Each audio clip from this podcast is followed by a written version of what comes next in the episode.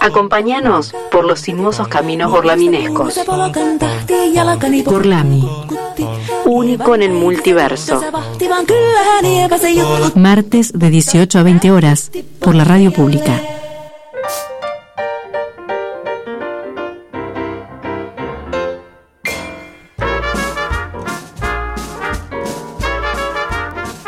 Bienvenidos a Gorlami. Bienvenidos a esta magnífica transmisión desde la radio pública de Luján. Hay efectos de sonido acá que estamos escuchando. Pueden ser bolsas de nylon abriéndose, ¿no? Ya estamos en plena merienda, se escucha todo. El AMSR, ¿cómo era que se.? Así, ¿no? ASMR. No, eso no se hace en la radio. Bueno, igual quizás esté como un poco a tono con el tema del día, ¿no? Esos ruidos. Sí, seguramente. Bueno, podría ser. Podría- ah, no sé, hay, co- hay cosas muy raras acá. Bueno, vamos a comenzar este capítulo, este programa, presentando a la persona que nos conduce por los caminos más sinuosos y más gorlaminescos de este multiverso. Y ella es ni más ni menos que Lola. Muy buenas tardes, Nacho. Muy buenas tardes a toda la audiencia que está del otro lado escuchando este fantástico programa de Gorlami que el tema del día promete. Por lo pronto. Bueno, no sé si, si va a cumplir con lo que promete, pero prometer promete. Lo único malo de arrancar dando la bienvenida al programa es que todos los demás ya están comiendo y como yo estoy hablando, no pude comenzar, ¿no es cierto? Así que, Menos Marce, que todavía no nos llegó hasta allá. menos Marce que todavía no le... Yo a Marce le pasé una. Ah, ah, le llegó. Bueno, acá hay otras bolsitas. Yo esperaba que los que llegaron puntuales preparen el mate, pero bueno, no. No sucedió, ¿no? No sé quién llegó. Nadie. A modo de manifestación, yo no hice nada. Quiero decir que nos bajamos detrás de Rita en el auto. Es muy gracioso ver la cara de odio a la vida con la que Qué llega. mala. Mucho calor. Vino haciendo con el puño así se pegándose bajan en la palma de la mano. no- ¿Qué. Se bajan siempre tras mío. Sí, porque llegamos tarde siempre, Ah, justito bien, sobre la hora. Bueno, voy a dar la bienvenida rápido a este equipo, así yo también me puedo poner a mm, comer bizcochitos, porque si no, soy la única que no, no puede estar entrándole. Vamos a darle la bienvenida, ahora sí que ya está, pero sonriente, contenta de estar acá. Es un momento, nomás se baja del auto, pero ya levanta. Mi queridísima amiga personal, Rita.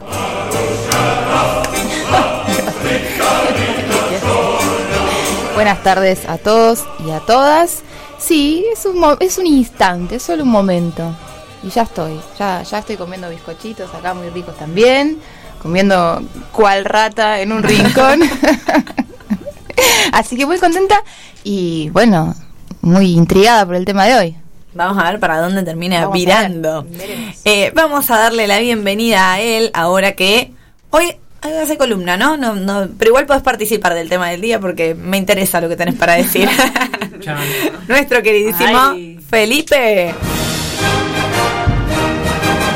Muy buenas tardes. Bueno, a pesar del calor estoy muy contento. Y también acá comiendo como una ratita, como dijo Rachel. ¿Cómo a pesar del calor si ustedes son del team verano? Rita. Hablando de la música de Rita, perdón. Eh, No Rusia. hablando de la música. no, pero Rita siempre se ríe del baile, de, de su música. hace un baile muy particular. Sí. Aplaude y A ver, baile, bueno, Porque no Ah, es no un sé. baile normal, no baila como ustedes. Ah, da, da, da. Es como Bueno. demasiado, demasiado. Rita. Eh, Muy polka. Irlandés. Claro. Na- eh, Natalia Oreiro adquirió la ciudadanía rusa. Bien. Podrán. Y, y solo Natalia Oreiro. Y mandó como un video a sus compatriotas, ¿no? Como diciendo ñaca muñe, ñac, ñac, ñac. ¿A dónde me mandó? ¿A que tiene como mucha ñ el ruso. Ña, ña. Puede ser, puede ser. De marciano Estaba mal, estaba... Bueno, Bueno, buenas tardes. Bien Buenas tardes. Vamos a continuar dando la bienvenida y vamos a darle la bienvenida a ella, que aparentemente, según contó recién, no solo ella siempre está arriba y sonriente y buena onda, sino que se rodea de gente en el trabajo que tampoco tiene problemas, que siempre sonríe. ¿Eh? Bien ahí ese grupo que te rodea, nuestra queridísima Salem. que no somos nosotras, ¿no? sorprendente, curvilínea y elocuente. Buenas tardes a quienes estén escuchando este maravilloso programa eh, intrigante y loco, Sensual. Sensual. Un movimiento sensual. Sí. Muchos comentarios en las redes eh, Sí. acerca del programa de hoy. Sí, sí, sí. sí. Vi que eh, Camili, Camili nos pone que, que qué onda que pongamos fotos de nuestras caras, que para ella solo somos voces. Que dejemos de poner fotos de las Y es caras. verdad. Bueno, el otro verdad, día eh, Nacho si- mostró su Si cara. estuviera con viendo las remera. historias, es verdad. Vería. O sea, que, que, no, no, que no nos vea las está historias. siguiendo.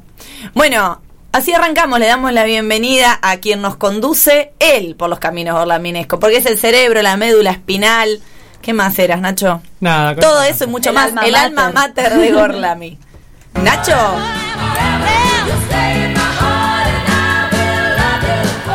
Muy buenas tardes para todos. Yo saludo doblemente. Clávate el bizcochito Lola que. Gracias, podés a- hablar cinco Sí, sí, hablo, hablo. Eh, bueno, hoy tenemos un programa, un capítulo. Yo le dije sensual, pero Sí. depende para quién. Tal cual. Y lo que estaba pensando con lo que dijiste vos de que tenemos que mostrar las caras, hay gente que por ahí solo con la voz. Bueno, también el AMSR, qué sé yo que este, como MS cuando te ponían en, en la primaria. Muy satisfactoria. Bueno, hay gente que se excita con eso. Sí. Entonces, Es un poco excitante. es un poco. Depende de los sonidos igual. Depende qué tipo de sonido. perdón, hay sonidos y hay un poco de. ASMR pornos, me contaron. Le contaron. ¿Podés recomendar un alguno? pajarito. ¿Podés recomendar alguno? No, no tengo ninguno para Me contó recomendar. una rata. en este grupo no, se, como, no nos No comunicamos tengo por ninguno pajarito. para recomendar, pero que los hay, los hay. Pero se googlea. Sí. ASMR eróticos. En el mundo de la pornografía y de la porno audiofonía, puede ser, hay de todo, así que, Hay de todo. y sí. No hemos Eh, inventado nada. Pregunta, antes de arrancar con el tema del día, ¿alguien tiene algo para compartir de Yo esta tengo, semana? yo tengo algo para compartir, un trágico hecho. Oh. que me enteré ahora unos, hace unos minutitos. ¿Ustedes conocen a una persona que se llama James Michael Tyler? Falleció. Pará. Pa- Sí, ya sé quién es. ¿Quién?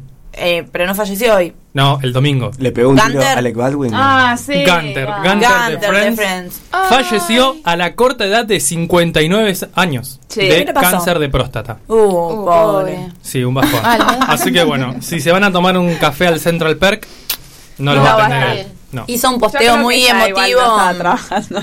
Hizo un, posteo sí, muy emotivo no de sé. Jennifer Aniston al respecto. Ah, No la, la sigo en redes. No Qué bien. vi, Mi amiga Jennifer.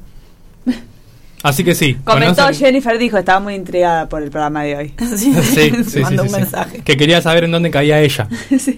Eh, y descubrí, investigando a este señor, que cuando, antes de empezar a actuar en Friends, él tenía una maestría en artes y que trabajaba de barista en una cafetería y que lo contrataron porque era el único de todos los que se presentaron a la audición Que idea. sabía usar una máquina de expreso. Entonces lo contrataron a él y que él no tiene el pelo dorado o blanco así como parece, se lo tiñe y que se lo tiñó un día antes de la audición, cayó así y como lo vieron así lo contrataron, entonces cada una semana se tenía que Oh, qué bajón. Sí, y sobrevivió descolorar. todos esos años Y- con ese color. Y no, no se murió de sobrevivió. cáncer de próstata, no sé hasta qué punto Tendrá que eso ver te hace bien o los, te hace los mal. químicos de la pintura de pelo. Bueno, Y no sé, en los 90 la decoloración era otra cosa. Claro, sí. Hay que ver. Está Hay que volviendo ver, igual. hay que poco, ver. ¿no? Míralo a Marce acá, decolorado. guarda, Pero- Marcel, guarda. Cuídate. Una vez por año, una vez por año. Sí, yo también. Yo también. Eh, no, pero yo digo los químicos que se usan, no sé si son los mismos. Desconozco. Sí, Imposible saber. Así que bueno. ¿Alguna otra noticia además de que falleció Gunter? Eh, ¿Les puedo contar dónde nos pueden seguir? re. Notición. Si quieren, no es una noticia, pero sé que es necesario.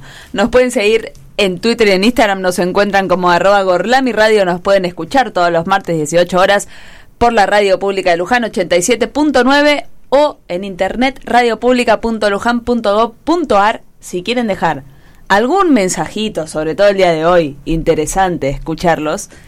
Eh, pueden hacerlo al WhatsApp 011 15 6887 6347 o al número 43 44 45 que Marcelo va a estar atendiendo y va a recibir sus sus, Sus la- llamaditos. Sí. Co- sus comentarios con respecto al Hoy, día de hoy. claro, hoy podríamos tener una consigna, ¿no? Es más, voy a decir algo. Nuestra fan número uno le conté que era el tema de hoy y me dijo, ah, no, no, no, hoy no llamo. le dio Por cosita a mi madre. Sí. no quiso. Bueno, yo tengo una noticia que nada que ver, pero media, media noventosa también. Que en realidad no, no, no, no se acerca a mi princesa del pop, la de mi cortina, pero la que la segundeaba, ¿saben quién era, no? La Cristina Aguilera. La Cristina. Sacó un tema, volvió a la Ah, música. sí, no lo mencionamos, ¿no? No, y después de Sí. 25 años, pero lo estrenó después del programa pasado. Ah. Después Ah, no, de no. 25 años volvió a cantar en español Mira. En un tema que se llama Pa' mis muchachas, creo. Y es un Siempre, siempre en español tiene que ser así, ¿no? Eh, Pa' mi mis pa- pa' muchachas. mis muchachas. porque no sabemos hablar los latinos, entonces. Total. Pa' Oye, mis ¿cómo muchachas. Claro. con una colaboración con tres artistas más, de las cuales dos son argentinas. Eso sí lo comentamos el programa Sí, pasado. Lo ¿no? comentamos de nuevo, ¿no? ¿no? me parece bien que ya haya salido, no lo sé. No lo escuché. Y está muy bueno el tema, sí, a Ah. mí me gustó. Tienen una. Se lucen estelarmente Nati Peluso y Nicky Nicole. Más que Becky G, debo corresponde. decir. Como corresponde. Sí, igual Sí. Becky G. O sea, ¿Becky G de dónde es? Desconozco, pero Nati Peluso y Nicky Nicole me parece que tienen más. Paren, yo no sabía que Nati Peluso es de Luján. Claro. Sí. Sí, estuvo acá. Sí, se fue acá como a los... ¿Vino a la radio pública, Marce? ¿No, la conseguimos? Se fue igual como a los ocho de acá. Vamos Sí. a... No robemos tanto con Eh, que es, es como, es como Messi argentino. y Anya Taylor-Joy Argentina también. Lo único que tiene Argentina Claro. son Igual nada más genial que escucharla a ella hablar argentino. Muy Sí, bien para no, sí, no sí, sí, sí. No, pero ella acá. dice que toda su familia es de acá y viene a pasar Claro, las fiestas sí. y Y que su comida favorita son las empanadas. El helado de dulce de leche. Sí, sí, habla perfecto el, el argentino más que el español. Sí. Bueno, basta. La gente que está del otro, del otro lado quiere escuchar el tema del día. A ver si cumplimos sus expectativas, ¿no? ¿Arrancamos? Arranquemos.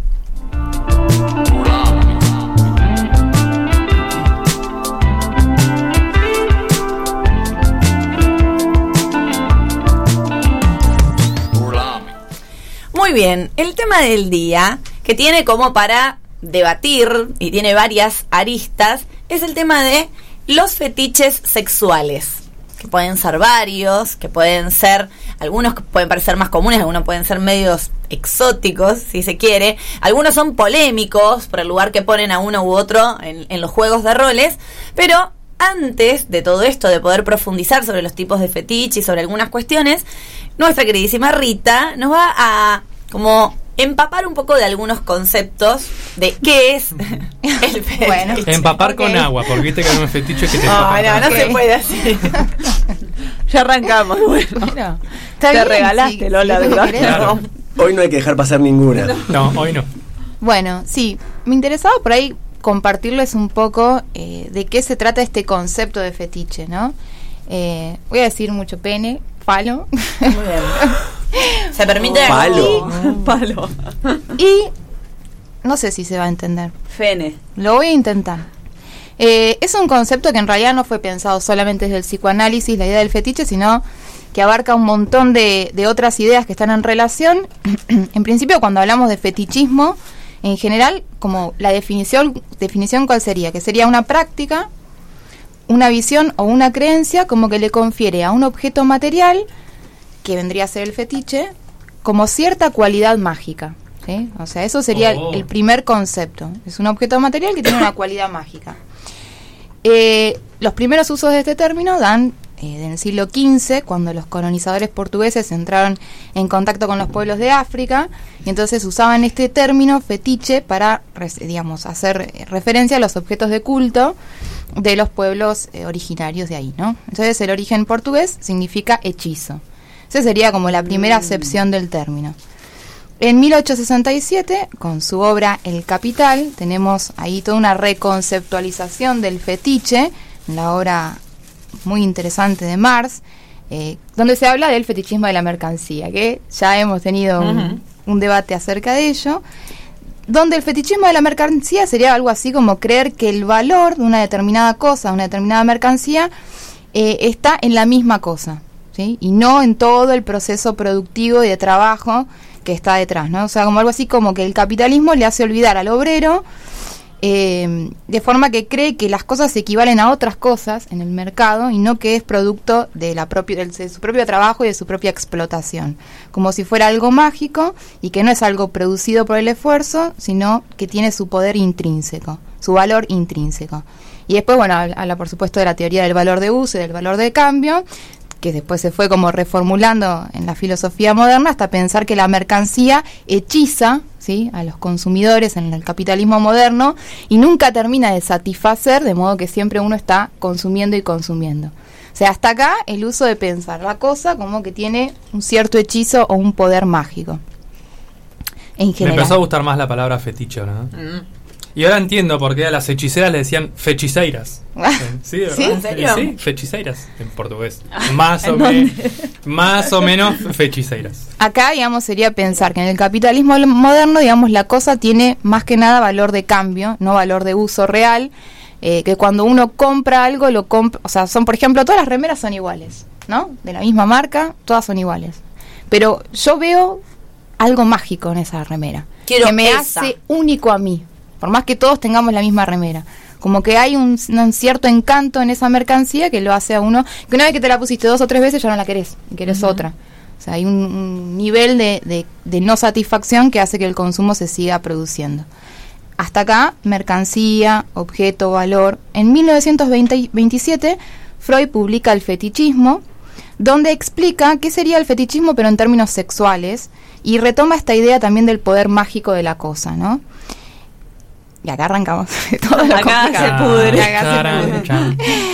Todo esto, digamos, del fetichismo en términos sexuales se vincula a la infancia, al Edipo, como ese primer deseo inconsciente que tiene el niño de mantener una relación sexual con el progenitor del sexo opuesto eh, y de eliminar al padre, que es del mismo sexo, ¿no? dicho de forma muy simple.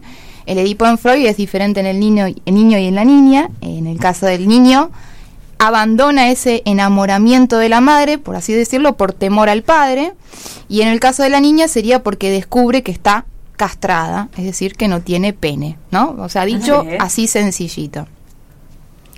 Lo interesante es que en estos dos casos lo que se trata es de dejar a la madre, ¿sí? O como más bien sería dejar de ser el falo materno, el objeto de la madre o el pene simbólico de la madre, en particular porque la madre le deja de interesar ese falo imaginario que es el hijo y retorna a buscar a, a su esposo o al, al fa, otro falo simbólico que sería el marido, digamos, o el padre.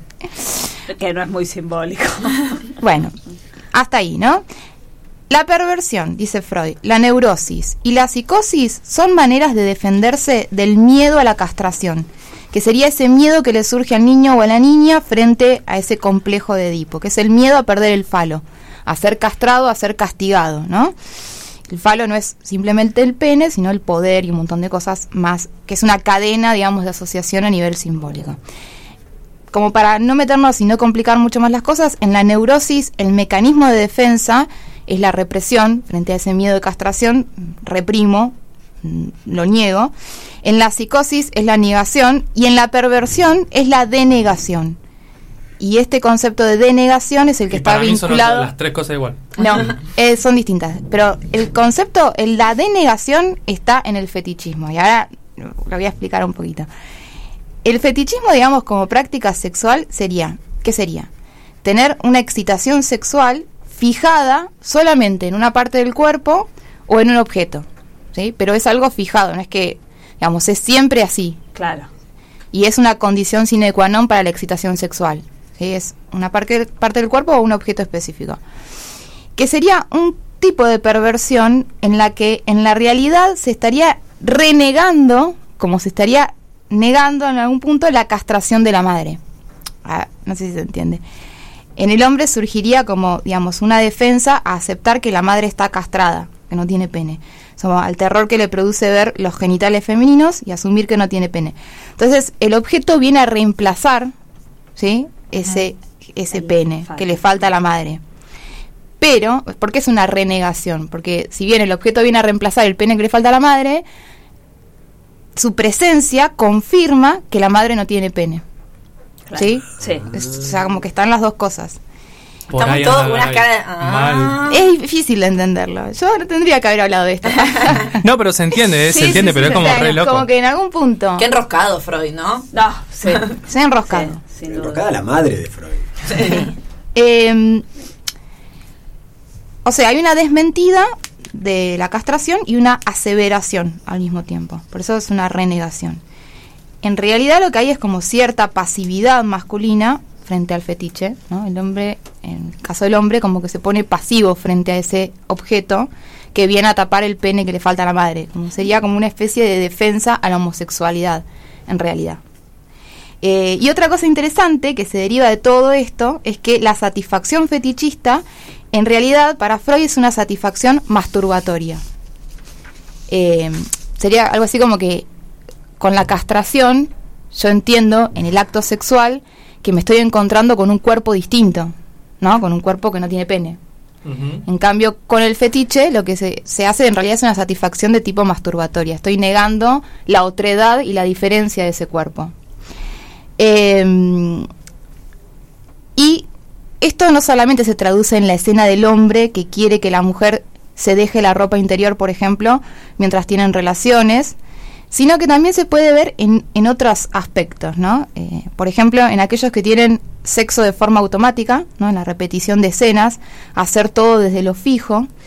O, por ejemplo, también después los que unos, de, por ejemplo, otro ejemplo sería los que después de una separación están todo el tiempo maquinando con querer acostarse con su ex. Eso también es como una cosa de satisfacción masturbatoria. O sea, en realidad tiene más que ver con eso. Eh, que muestran cómo el fetichismo, digamos, vuelve, digamos, resuelve la castración, pero sin elaboración. Una cosa interesante, no sé si se entendió, es muy complicado. Está eh, casi eh, tanto O sea, quilombo como el WandaGate. Esto es, esto es, es una Seguramente cosa que hayamos es entendido lo que dijiste. La idea no sé si central entendimos la teoría bueno, de Freud. Cada uno una libre interpretación. Cada uno interpreta para donde quiere. Pero, digamos, una cosa interesante es que Freud y Lacan excluyen el fetichismo de las mujeres. Dicen que las mujeres no tienen eso, no. es fe- no son fetichistas. Eh, y las teorías modernas de psicoanálisis cambiaron y ubican también un goce fálico en la mujer, eh, que también tendría esa misma forma eh, fetichista de metonimia de la castración. ¿Y en qué se vería? Por ejemplo, mujeres dice que se enlazan con hombres por el complemento de vida que el hombre le puede dar, ¿no? O sea, que el hombre vendría a hacer todo lo que la mujer no puede hacer. Ahí hay un uso masturbatorio del varón, ¿no? Eh, tipo Wanda Nara. o, por ejemplo, eh, aquellas mujeres que se enlazan eh, con, con el hombre solo si es deseado por otra, ¿no? O sea, hay como ahí también se podría pensar en ese uso Como masturbatorio.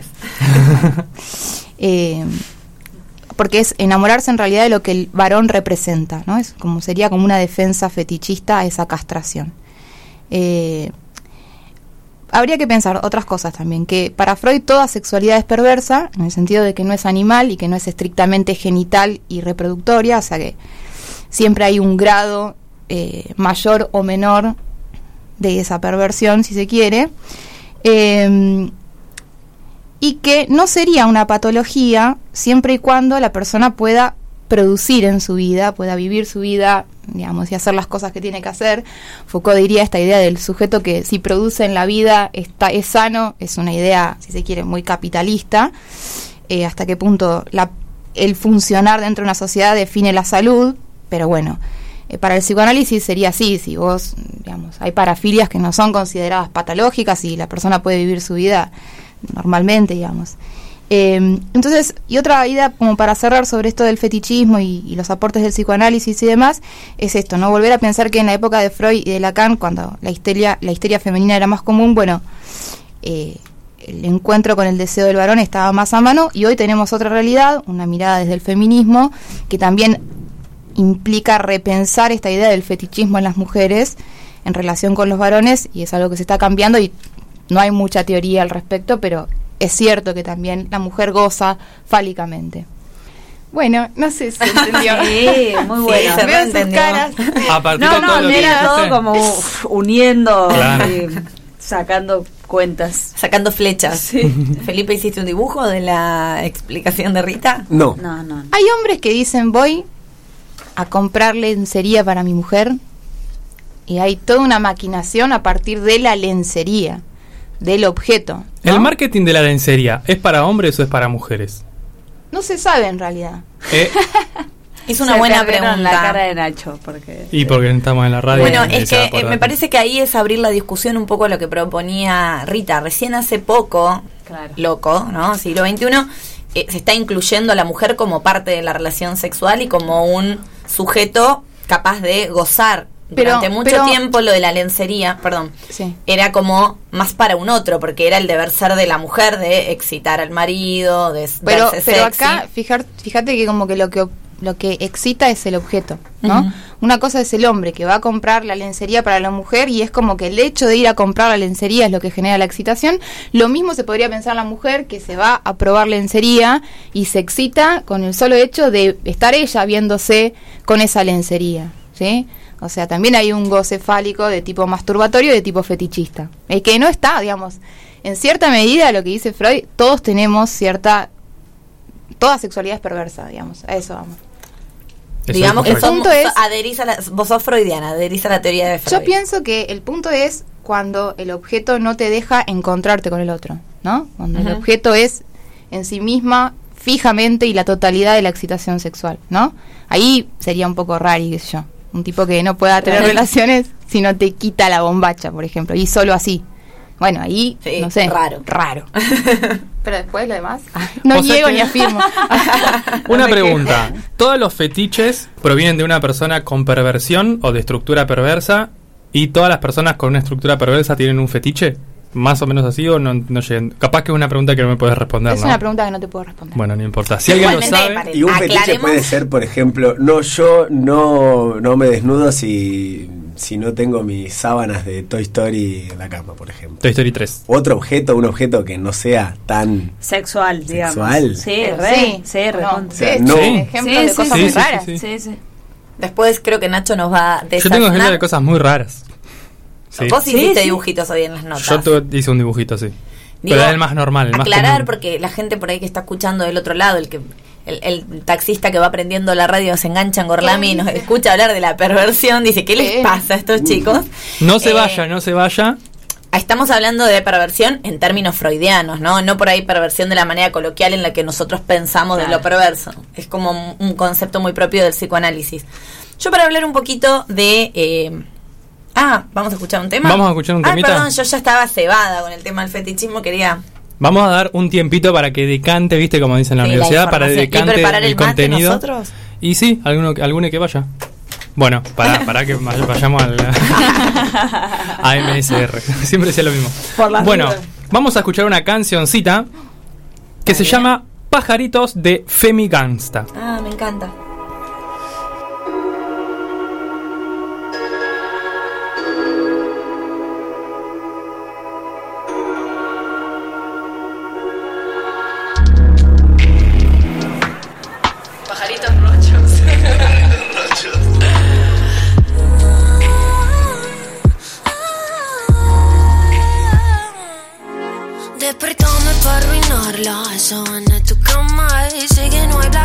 Si no mires no hay drama. Quiero confesar que me cabe imaginármela.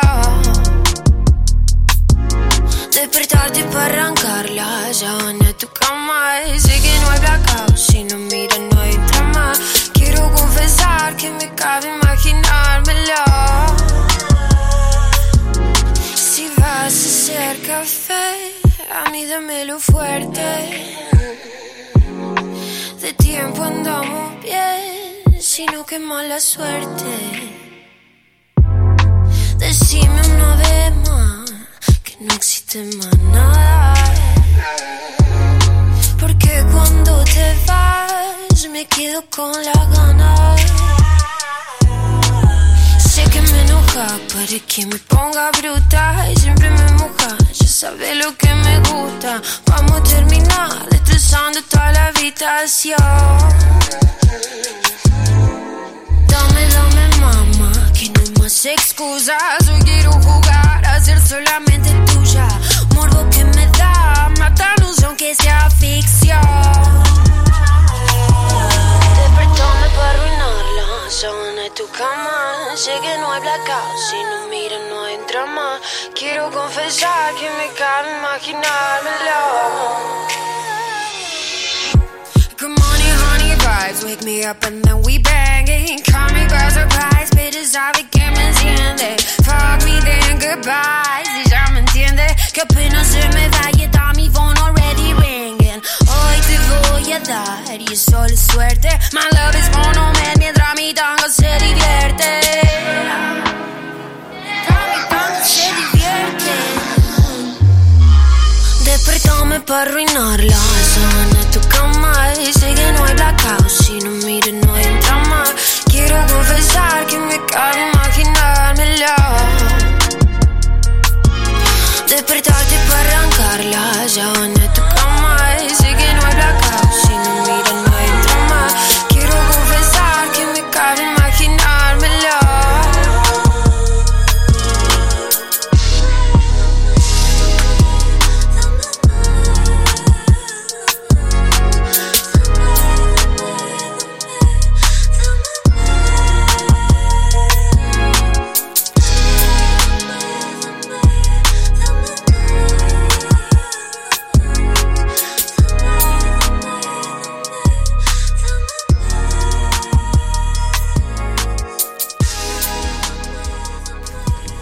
Terminamos de escuchar Pajaritos de Femi Gangsta. Y acá la cosa sigue, que está que arde.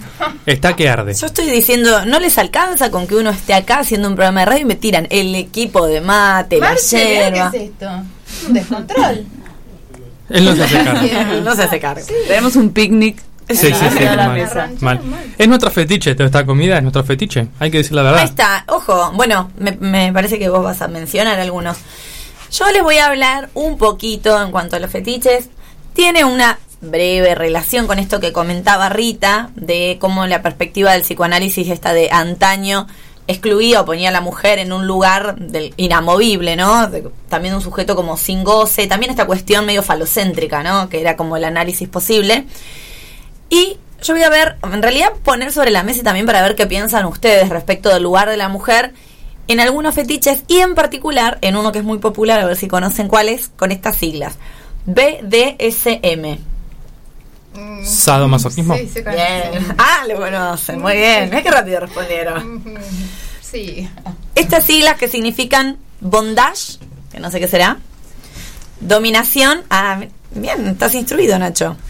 Bondage, entonces esposas, Atado. atados. Atade. Dominación, disciplina, sumisión, sadismo y masoquismo. Sí, Sí, muchas tres 50 son. sombras. No. Mentira, no lo vi, vi el, te lo resumo así nomás. De- Ah, ¿no lo viste? Yo vi, De 50 sombras. no vi las, me parece que no vi la última. Y vi otra. Yo leí los libros, si sirve. ¿Viste las dos, Marce?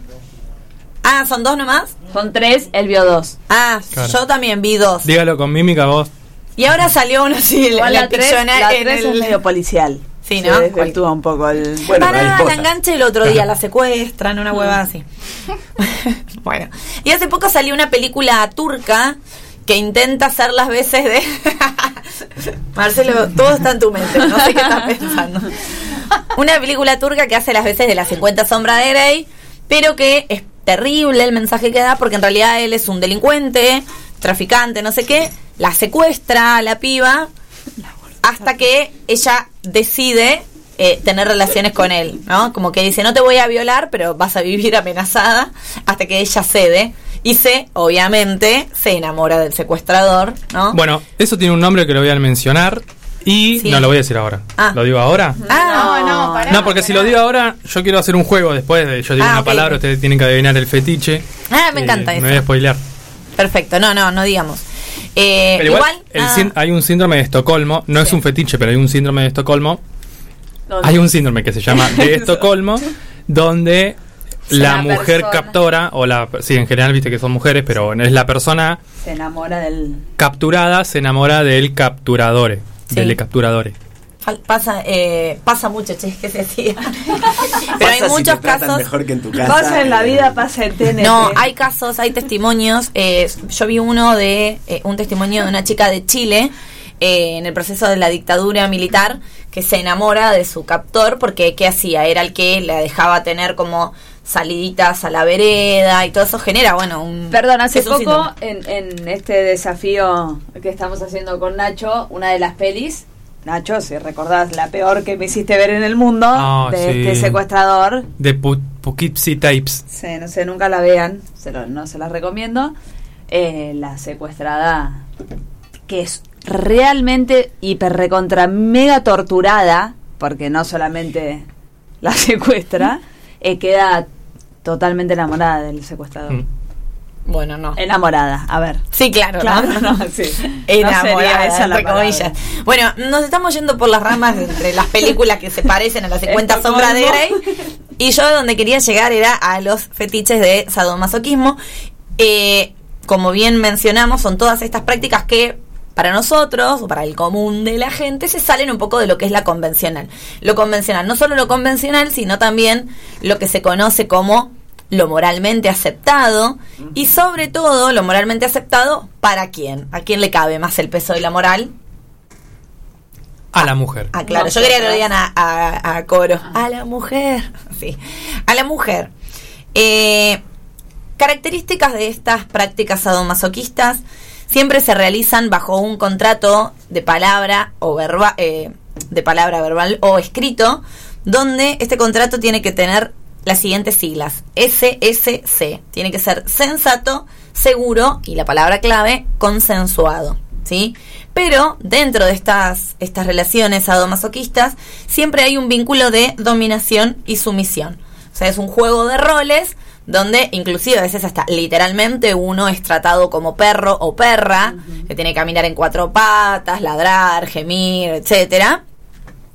Todo esto dentro de este juego. Entonces siempre tenemos uno cállate, por sobre el otro. Acá se abre la discusión con respecto a los movimientos feministas de si estas prácticas que pueden ser un juego, que pueden ser fetiche, que puede ser tanto un fetiche de un varón como de una mujer, eh, son realmente eh, elegidos con libertad, más allá de este pacto de sensatez, seguridad y consenso, ¿no? Es decir, las mujeres que se involucran en estas prácticas, ¿realmente lo están haciendo de manera consensuada? Bueno, y ahí viene esta discusión entre diferentes grupos de feministas de si se puede ser feminista y tener o disfrutar de este fetiche. Ah, mira. Sí, porque, digamos, pensar también cuál es el rol de la cultura en la producción de estas fantasías, ¿no? En el porno, por ejemplo, más convencional, eh, la sumisión y el maltrato a la mujer es como moneda de agua corriente, digo, en ese sentido es como que la fantasía y el deseo erótico está muy codificado y condicionado también por eso. A ver, se, hay también eh, gente que habla, que no, no sabía quién, ¿no? Eh, de el fetiche de la violación en la El mujer, ¿no? la Entonces ejemplo, también ¿no? pensar que Pensar en eso. el, las fantasías, el cine, la literatura, también lo que reproducen es la cultura imperante. Entonces, no es casual, digamos, que este sea un fetiche donde hay domina, eh, dominados y dominadores, pero que si bien no hay, obviamente, un dato estadístico, no hay un estudio sociológico al respecto de ver qué rol juegan, sí se sabe a partir de experiencias y testimonios que la mujer en general ocupa el lugar de sumisa y el varón es el que ocupa el lugar de dominante. ¿Dónde está la problemática con esto? En que se, un grupo de feministas sostiene que estas prácticas reproducen obviamente el sistema heteropatriarcal que oprime a las mujeres. Y acá viene y se destapa la olla de esta discusión a partir de la famosa película, como decíamos recién, de las 50 sombras de Grey que a partir de ahí como que se popularizan en un punto estas prácticas que ya tenían su historia, ¿no es cierto? No es que surgieron. ¿De qué años era la peli? 2017? No, antes. Antes. 2000, 13, diría yo. el libro se hizo muy popular igual. Antes de que Bien, la peli. El eh, libro. Yo lo leí, no me acuerdo la verdad, pero lo leí al toque que había salido. El libro. La primera es del 2015. Entonces el libro será del 2013, ponele. Sí, antes. Se populariza mucho porque saca un poco del closet estas prácticas y estas fantasías, pero hay varias cosas de la película que son bastante cuestionables. Por ejemplo, que pone mucho eh, primero que el vínculo que muestra es un vínculo bastante tóxico por fuera del sadomasoquismo, Sí, ¿no? O sea, 100%. independientemente del fetiche, de la práctica, ya la re- el vínculo es violento, la relación es violenta. El libro es del 2012. Ah, bueno, estuvimos Y ahí. en Mercado Libre está 425 pesos. Re barato, ¿no? Estaba barato. ¿Cuánto? 425 Es que pesos. con Megamall no es 400. una gran 400. Y aparte es un libro grande, o sea, si por ahí Sí. tenés algún mueble que le Hay cuatro, pata. ¿eh? Son tres pelis, Ah, pero salió una versión de. eh, O sea que son 200 es- sombras, un montón. Es el primer libro, pero visto del lado de él. Del Mira, Christian Grey. Y no de ella. Innecesario. Nadie te quiere escuchar, Cristian Grey. Tipo precuela. No. Ni siquiera, el- porque ah. es lo mismo. Ah. O sea, cuenta, ella cuenta, en el primer libro es ella contando cómo lo conoce todo y todo, bla, bla, bla. El, ese libro es lo mismo, pero de él. Ah, la No lo de leí igual. Pero Innecesario. Bueno, vieron cuando se quieren seguir currando con lo que ya les funcionó, exprimirlo lo más posible. La casa de papel. La otra cosa, sí, no, no la terminé porque dije ya basta, chicos, un montón. ¿La terminaste? No, no, no. La otra cosa que es como rara o que desde mi punto muy particular de vista no está para nada buena, es que sigue poniendo eh, estos estereotipos donde la chica buena ha de soportar para rescatar al chico malo porque el chico malo seguro es un sufrido y por eso es un maltratador. Pobre chico malo. Y cuando hablo de maltratador, no hablo de maltratador por las prácticas de sadomasoquismo que practican en su cuarto rojo, sino por el maltrato que ejerce con ella en la relación en general, por fuera de esto. Sí, que tampoco es tan explícito, digamos, como No, que- no, claro. Que eso es lo loco, no es que no es que la trata mal, le o la putea o le pega, digamos. que Claro, sí, dice, sí, "Ay, no hay, que-". no, hay, no hay una violencia explícita. Claro, eso es, el pie está ahí ido en loco, Sí. sí. es un tóxico terrible. Bueno, el tema eh, sobre el sadomasoquismo es algo que ha abierto grandes debates entre psicólogos y sociólogos, porque la sociología sobre todo trata de entender por qué el hombre, la mujer, encuentran el placer en esto a lo que socialmente tratamos de esquivar constantemente, que es el dolor, ¿no es cierto? Es como algo que no, no tiene ningún tipo de coherencia, digo, ¿por qué te va a excitar pasarla mal, ¿no? Algo que uno trata de evitar a lo largo de su vida es una práctica que genera tanta satisfacción. Sobre esto, me gustaría leerles un fragmentito. ¿Puedo hacer una recomendación antes del fragmento? Dale. En la mm, serie que yo les recomendé, que se llama Transparent, ¿se acuerdan? Cuando la comentamos Sí. acá. Bueno, ahí uno de los personajes desarrolla como un fetiche hacia el dolor, hacia la dominación en realidad. eh, era una mujer que quería ser dominada y después termina desarrollando como lo contrario de ser dominatrix, le- se llama. Sí, tienen, Sí. tienen esos nombres, lo aprendí Sí. en la peli también, pero era muy difícil para decir. Para, perdón, y antes de que vayas con eso, lo loco de la peli también es que, y que para mí es a propósito y le da esa vuelta, es que Christian Grey aprende todo esto de una mujer que se lo hace a él. sí. Ah, y puede ser que la mujer era mayor y él era menor. Sí. Turbio. sí, sí, sí, era turbio por todos lados. Y era amiga de la madre. Dice eh, una socióloga que se llama Hayden. El yo se desarrolla para evitar el dolor, pero los masoquistas quieren renunciar al... eh, perdón, se salteaba un renglón. El yo se desarrolla para evitar el dolor, pero el masoquista busca el dolor. El yo busca controlar, pero los masoquistas quieren renunciar al control. El yo desea maximizar su estima, pero los masoquistas buscan deliberadamente la humillación, porque de hecho la humillación es parte de la práctica, ¿no? Sí. Cuanto más humillado estás, más excitado. De hecho, el masoquismo es una aceptación del dolor y una, una sumisión voluntaria que choca radicalmente con la definición del yo moderno como dueño de sí mismo, autónomo y hedonista. Lo que dicen es, es completamente contradictorio hacia dónde va la sociedad moderna, ¿no? De el ser libre, independiente, que busca evitar cualquier tipo de flagelo, sin embargo en estas prácticas se acepta todo, inclusive cualquier tipo de humillación. Y sobre esto, eh, algunos psicólogos o psicólogas plantean de, bueno, ¿dónde está la mujer en esta práctica y qué es lo que le excita a la mujer propiamente dicho? Entonces, un poco lo que decía Rita, ¿no será acaso que disfrutan anticiparse mediante esta ficción a algo que ya la, sociedad las provee, digamos, por sí misma? Es decir, el rol social que va a ocupar la mujer en una sociedad patriarcal como la que vivimos es una posición dolorosa, es una posición de sumisión o donde va a estar dominada o humillada. En realidad, no sé si puede ser, pero no sé si tanto es la anticipación. Hay que pensar que el deseo de la mujer genera cierta culpabilidad y cierto conflicto entre el yo y el super yo. Entonces el hombre es el que actúa el deseo de la mujer, le dice lo que tiene que hacer y de esa manera expía la culpa de desear. También tiene que ver con eso. Sí, es bueno, es muy interesante hacer un análisis como con esta perspectiva, ¿no es cierto? ¿Dónde está el lugar de la mujer? Y sobre esto, y como en todos los temas polémicos, eh, hay sectores feministas que se ponen en dos veredas completamente opuestas, un poco en la línea de lo que charlamos en el programa número uno de Gorlami sobre pornografía, sobre las feministas radicales y las feministas liberales que tienen conceptos completamente diferentes que vamos a explicar muy por arribita. Eh, siempre decimos lo mismo nosotras. No, no, pero muy por arribita. El, el feminismo radical propone que mientras no se derribe por completo el patriarcado, la mujer no va a ser nunca completamente libre. Inclusive este feminismo radical propone que las relaciones heterosexuales ya son relaciones patriarcales per se, ¿no? Porque ya hay una relación de dominación en este vínculo eh, heterosexual, ¿no es cierto? Sí. Marce, ¿se entiende? Adhiere. Adhiere.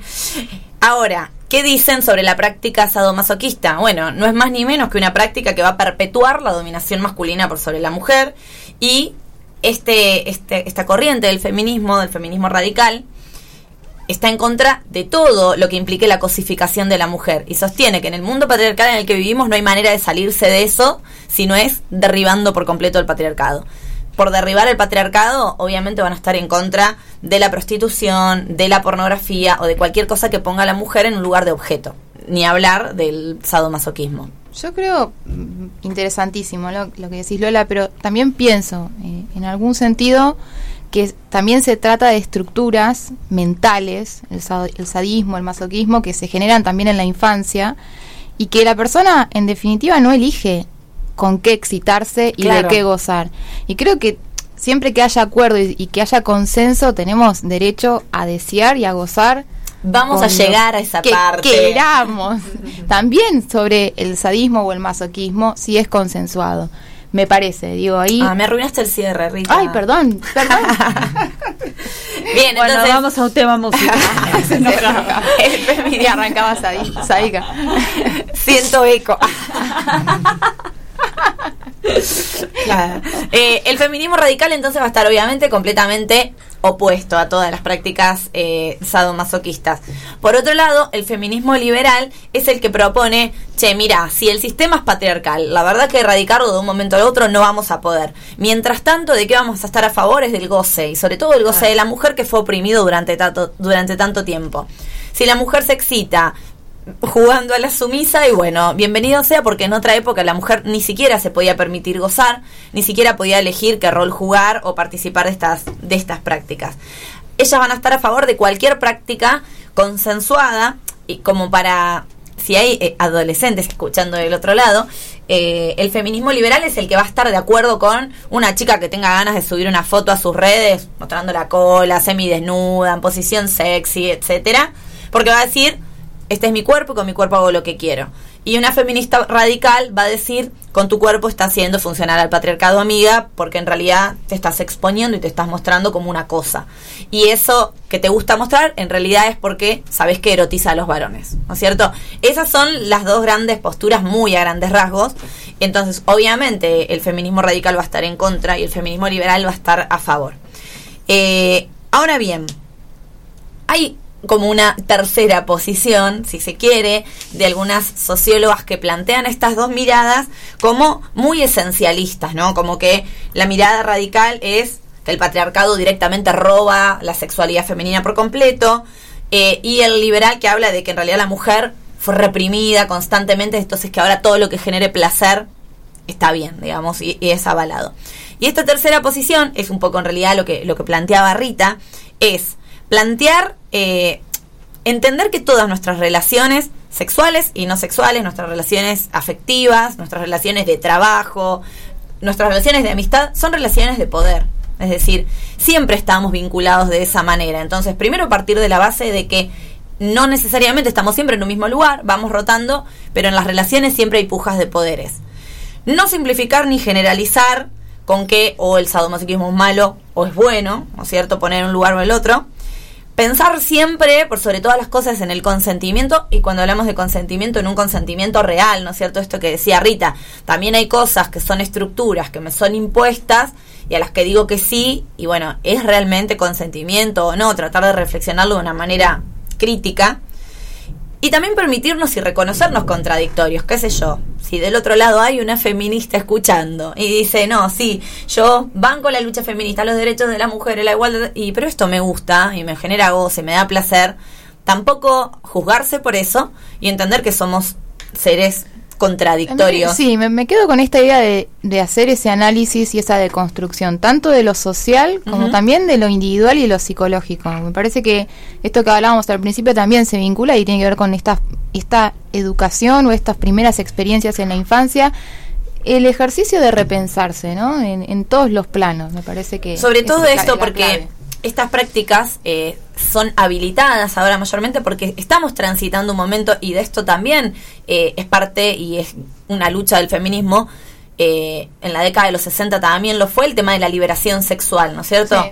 Entonces, entender que dentro de esta liberación sexual cambian las prácticas y también pensar estas prácticas sexuales dentro de un grupo amplio de relaciones sexoafectivas que también las estamos recompaginando, revisando, qué sé yo, tenemos un programa en Gorlami que hablamos de la monogamia, que también se está poniendo en cuestionamiento, seguro lo vamos a poder vincular como, después. como digo que esto también está muy dado desde la infancia, desde esos primeros contactos con la madre, con el padre, digo, también repensar la maternidad, la paternidad, los estereotipos de género, desde las primeras experiencias del niño o de la niña, digo. También no hay que olvidarse de esa... De Y esa eso cuestión. creo que es algo que mm, nosotros que tenemos la oportunidad de rodearnos de jóvenes, vemos que está cambiando la manera en que se vinculan y que tiene que ver con crianzas diferentes. Totalmente, de sí. que eh, no hay una crianza tan del estereotipo del varón y de la nena y que eso se percibe en el trato que hay entre los jóvenes hoy, la manera en que se vinculan sex- sexoafectivamente. Sí. Así que bueno, nada, como el cierre de esto sería de que no hay una postura eh, verdadera respecto del sadomasoquismo, se puede ser feminista y disfrutar de esto, siempre y cuando uno lo repiense de manera crítica y siempre y cuando sea consensuado.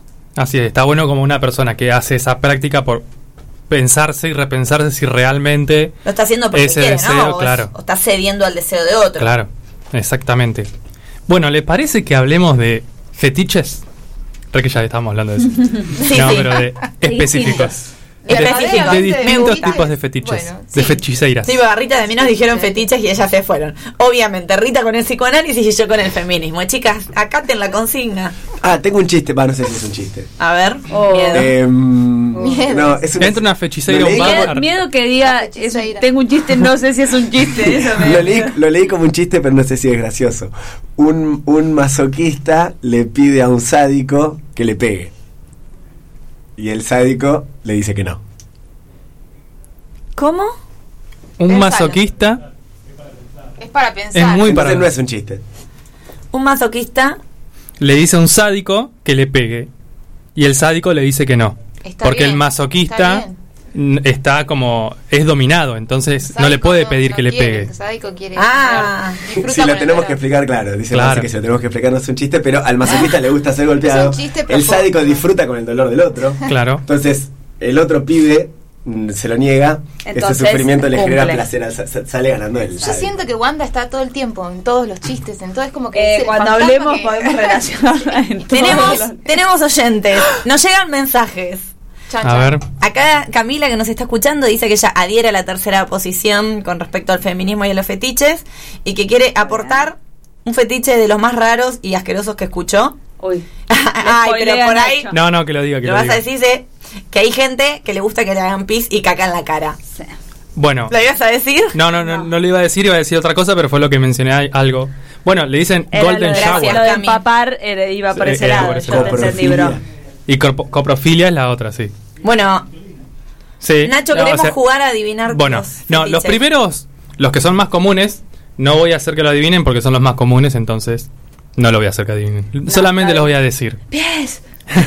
Sí, el primero es el que ilustra en las redes sociales el día de hoy de fetiches sexuales. Que otra cosa que estaba pensando yo, fetiches sexuales, ¿no es una redundancia?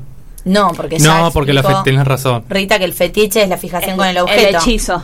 El hechizo, Yo puedo sí, tener fetiche con zapatos, pero no, No que me excite sexualmente, sino que Hablarle me- a las plantas. Darle un encanto a eso.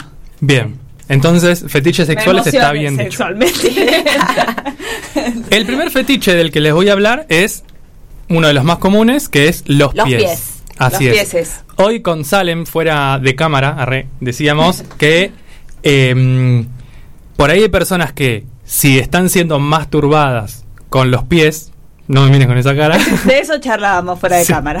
con los pies, como que la excitación pasa por lo físico y no tanto por la idea de los pies. En este caso es como que la idea de los pies No, la masturbación Son- con pies no entraría dentro del fetiche. Claro, por eso. Em, O- habría que diferenciar lo que es un fetiche de una parafilia. Diferenciemos, pero lo vas a tener que hacer El vos. fetiche no, sería como la excitación con el Gilia es lo que objeto tienen las velas. ¿o con una parte del cuerpo. Concretamente con un objeto con una parte del cuerpo. Y una conducta parafílica sería la excitación sexual con A través. prácticas Ah, no bien. copulativas. O sea, que no sea específicamente el coito, digamos. Por ejemplo, el sadomasoquismo. Comprendo. Que es una categoría más amplia. Acá tenemos de las ¿Y el sexo tántrico entraría en esa categoría? ¿Y el onanismo? Saca tus conclusiones. Si hay- Bueno, Despedido. Googleando organismo, no lo vamos a decir acá, pero tiene que ver con lo que dije yo recién. Bien, los pies, uno de los más comunes, muy sí. en el cine se Muy ve mucho el fetiche hacia los pies. Sin ir más lejos, la persona que nos ha bautizado. Conduce los caminos para Sí. No, la persona que nos ha bautizado como Gorlami, el señor Quentin Tarantino, en todas sus películas tiene escenas donde aparecen los pies. Es verdad, es los pies, acá respuesta a Marce en su pregunta en las redes, los pies que aparecen en nuestra red social hoy son de Uma Thurman. Beatriz no es de, ni- Guido. de nadie de nosotros, así que Era tu fantasía, Marce. exactamente. No, no, no. Aunque si son de Uma Thurman, Ojo. tampoco. No, No, tampoco. bien. Bueno. Bien, los pies. Otro tipo de fetiches va alrededor de los golpes, ¿sí? El sadomasoquismo, que tiene como eh, medio de comunicación, vamos a decirle, los golpes y la dominación, pero en este en particular los golpes, hay una persona que se excita golpeando y otra persona que se excita siendo golpeada. El sádico golpea, el masoquista es golpeado, No. ¿sí? Bien, De ahí el chiste. claro. Ahí lo tenías que meter Claro, para no, estar un poquito más. Sos muy ansioso, sos muy ansioso. Sí. Eh, obviamente, los golpes se van mezclando con otro tipo de prácticas, como los juegos psicológicos. Acá sí tenemos una persona que es dominante y la otra persona que es dominada y que le hace llevar a prácticas que si no son consensuadas, bueno, si no son consensuadas, estamos hablando de otro tipo, no estamos hablando sí. Eh, pero que podríamos decir como denigrantes de esa persona y humillantes. Hay personas que se eh, excitan siendo humilladas Sí. y que de hecho esto se lo- a veces se lo relaciona con, per- con personas que tienen cargos poderosos en ciertas eh, en sus trabajos y que pues necesitan separarse de ese control y ser controlados. Como que va por ese lado. Yo no sé si esto entra dentro de eh, lo que podemos decir conocer como fetiche o es más una fantasía que ya estamos como por otro lado pero eh, bueno, tiene que ver con eso. Otro tipo de fetiche de los más normales son los juegos de roles, donde una persona interpreta un personaje, la otra persona interpreta otro personaje, para eso se venden muchos disfraces. muchos disfraces. Ahí también es muy El a la enfermo, la mujer. enfermera. Yo iba a decir las Sí. cartas Magic o el, el- el- No. dragones y ahí, y... perdón, Calabozos y de los dragones. disfraces más vendidos, para mí eso sí es perverso, es el de colegiala. Colegiala, está Sí, bien. eso sí. Pedofilia, ¿no? Yo hubiera dicho que era el de enfermera, pero Bueno, también. sí, Sí. totalmente. Sí, y para- también- Y mucama. y mucama, sí, sí, un desastre. Bueno, Y policía. Policía también, sí. pero hay más. las- Enfermera. sí, sin repetir y sin soplar. Diablita.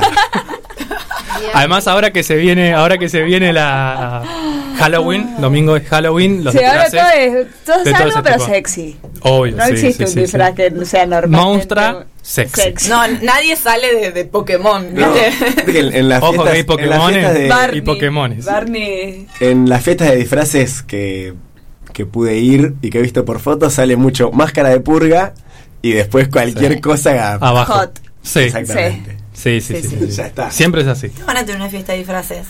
Ya lo Eh, hablamos, queremos una. sí. Yo ¿qué? dije, para mi cumple de Pero 30. Estuve averiguando a ver si Felipe ahora... cumple ahora el mes que viene. Bueno, yo me disfrazo, yo no tengo problema. Tiene miedo que la gente no se disfrace. El, tre- el 31, el 30, no sé qué, cuál de los dos cae 31. sábado. Ah. Hay muchas fiestas. Lo que Sí. pasa es que para nuestra edad no, Yo no habilitan. Sí, sí, Como sí. que encontré, pero no medio para de- elegir un disfraz. Que me tape, claro. Claro, yo claro. voy a ir de banana en pijama y Es buena. nadie va a entender. Es buena. ahora van a saber que soy yo, Sí, pero... salen, sí, ¿quién sos? Salen. Eh, salen de Y van a saber tu edad por las bananas en pijama. Ese, De la nenita, güey. El disfraz, todas las personas que hace un par de años, en 2015 se disfrazaron de eh, La Casa de Papel. Y este ahora año- de IT También, de cuando salió Ah, It, verdad. también Sí. salió mucho el disfraz Sí. de It. Todas las personas que en el 2015 se disfrazaron de la casa de papel, ahora se van a Usan el mismo cambian la máscara, sí, claro. cambian la máscara, se ponen una- un cuadrado, un triángulo y listo. ¿Cuántos qué habrá más? ¿Círculos, cuadrados o triángulos? ¿En dónde? ¿De qué En los disfraces. De- Cuadra- había, eh, tenían el posiciones. cuadrado era el más alto, el Es círculo con el era el menor. calamar, no lo el vi. juego del calamar. ah, sí. bueno, por eso. Bueno, sigamos. Dale. Sigamos. Bien, otro eh, fetiche bastante común es el, exhibi- el exhibicionismo o el voyerismo o voyerismo. ¿Cómo? Voyerismo, vamos a decirle. Que Boyerismo. la pa- como dice la palabra, es personas que en lugar de tener eh, relaciones sexuales en intimidad, ¿Qué? ¿La tienen No en sé. público? no, Sí. o puede ser o en público, completamente exhibides, O con público. no, o sea, también puede ser. Yo lo que me imaginaba es personas que corren el riesgo de ser vist- vistes, Ah, ¿no? Puede ser. Yo debe haber de todo, debe ser un amplio Sí. espectro Yo de exhibicionismo, exhibicionismo. Me imagino un hombre sacando así, abriendo, abriendo una especie de. Sí, también. No, bueno, eso no sería Flash. tampoco un acto de un fetiche. estoy tomando sola. Y pero es exhibirse. Sí, hablemos que acá todos estos tienen que ser sensatos, seguros y consensuados. Bueno, Claro. pero es que hay ahí una parafilia y una cosa medio perversa. El- Sí, el sí, sí, sí, sin duda. Está puesto en O eso. sea, si nosotros, si nosotros vamos, no, vamos, a, vamos a tercerizarlo. Si hay personas que están teniendo relaciones sexuales en una vía pública y alguien les puede ver, eh, Consensuado podría ser dos personas teniendo relaciones sexuales y otro mirando. claro, si, Por eso está- dije si corren el riesgo, claro, las personas, las personas que están mirando tienen que consexuar. Bueno, sobre eso saben que yo antes de la Consexuar. pandemia fui a ver la obra esta de Muscari que se llamaba Sex. No. Sí. Sí. Y tenía, eh, él estaba muy bueno. Solo Y no, eso. no, no voy a dar muchos detalles, estaba muy bueno. Fuimos para una despedida soltera y no es una obra convencional que sucede arriba de un escenario, vos te sentás en tu butaca a mirar, sino que tiene como distintos escenarios donde, bueno, en el escenario principal hay monólogos, estaba Diego Ramos, Gloria Carrá, yo bailé con Gloria Carrá y me, sentí muy orgullosa de eso. Eh, Muscari hace monólogo, estaba Esther Goris, o sea, tenía un buen elenco en ese escenario y después había como cosas que sucedían en paralelo y que yo creo que tiene que ver mucho con los fetiches de las personas y que apuntaban a distintos públicos. Pero hay uno que no me gustó. Bueno, uno era que te metían detrás de un telón, todas las luces apagadas, el telón como en la cara, una persona al lado de la otra y los personajes venían a tener sexo al lado tuyo supuestamente y vos solamente sentías los ruidos, los gemidos, movimientos, golpes y nada más. Y esa era la escena. Otra era en un baño, que vos vas ahí, mirás la escena, pero en realidad no ves, solamente ves las manos, cosas así. Pero hay una escena que protagonizaba Noelia Marsol, que era una violación. O sea, eran dos chicos cachondeando con ella, y ella en un momento dice, che, bueno, no, no quiero, y Ah, sucede una violación, Horrible. Mm, qué heavy metal. y la gente ahí mirando, ¿no? Como... Y bueno, eh, Muscari decía, bueno, como que esto, que el fetiche es todo y que la gente se excita, que no se puede juzgar lo que excita eh, al otro Ah, y no sé qué, pero... Igualmente, chicos, Pero o es sea, una reproducción en la, de- en la pornografía hay videos que dicen no consensuado. ¿Y de qué es eso? Sí. Bueno, Para calmas, la pornografía de parte eso, 2. te calmas. Vayan a escuchar la sigamos. pornografía parte 1 y en Yo breve. tuve una despedida de haremos. soltera el fin de y fui a un día de spa. Y, Claro, y Lola loco, fue- aprendan. y Lola fue. Aprendan. ¿Te das cuenta? ¿cómo, bueno, perdón? que puede haber fetiches que- ahí también con el. Anduve a caballo. ¿Vestida? sí. Ah, entonces está bien. Yo tuve una despedida de soltera el fin de por un día de spa. Y vos tuviste una despedida de soltera Viendo sex. Muy buena igual. Las diferencias. Muy bien. Siguiente fetiche. Este ya lo mencionamos. Bondage, que es el uso de soga, cosas para estar atrapado, Corbatas. atrapada, corbatas, cualquier cosa que tengas a mano para atar. Cosas. Exactamente. Para inmovilizar de algún modo a la persona con la que vas a tener relaciones sexuales. Sexo con otras personas, ya sea tríos, orgías, swinger no, creo que no. Sí, swinger también, cuarteto, bueno, todo lo que entre con sexos con otras personas es eh, entra dentro. Sí, no el cuarteto cordobés, sino otros tipos de cuartetos. Puede ser cordobés. Sí. Este es interesante, entidades no humanas, Esto es terrible. Ovnis. es decir, Ay, Ovnis Sí. no sé si justo Ah. ovni, pero aliens, monstruos y dinosaurios. Dinosaurios Es más, dicen que durante la pandemia la búsqueda en Pornhub de dinosaurios Me y aliens aumentó. ¿Y cómo hay porno? O sea, ¿Cómo ¿cuál es la llega a tocarte el Disfrazades. Rex con esos Es que lo que cortos? te excita es Es que, que intente tocarte y no pueda. Eso es lo excitante, ¿entendés? Pero me, me, me remite a un capítulo muy gracioso de Friends en el que Mónica lo encuentra a Chandler masturbándose y él cambia rápido de canal Sí. y estaba bien puso. National Geographic Tiburones. y ella como quería ser una buena esposa eh, para un aniversario le trae videos de tiburones. Sí, y le Pensaba que era lo que decía- excitaba. Y le- en un momento que le dice de ir a la bañera y que le haga olas. y el otro no entendía nada. Muy bueno. No. Eh, bien, entidades no humanas. Acá no, Bien, no entraba pero ahí no animales. entiendo. igual. ¿Qué, ¿Qué encontrás en Pornhub sobre... Personas disfrazadas, Ah, dibujitos disfrazados. animados, Ok.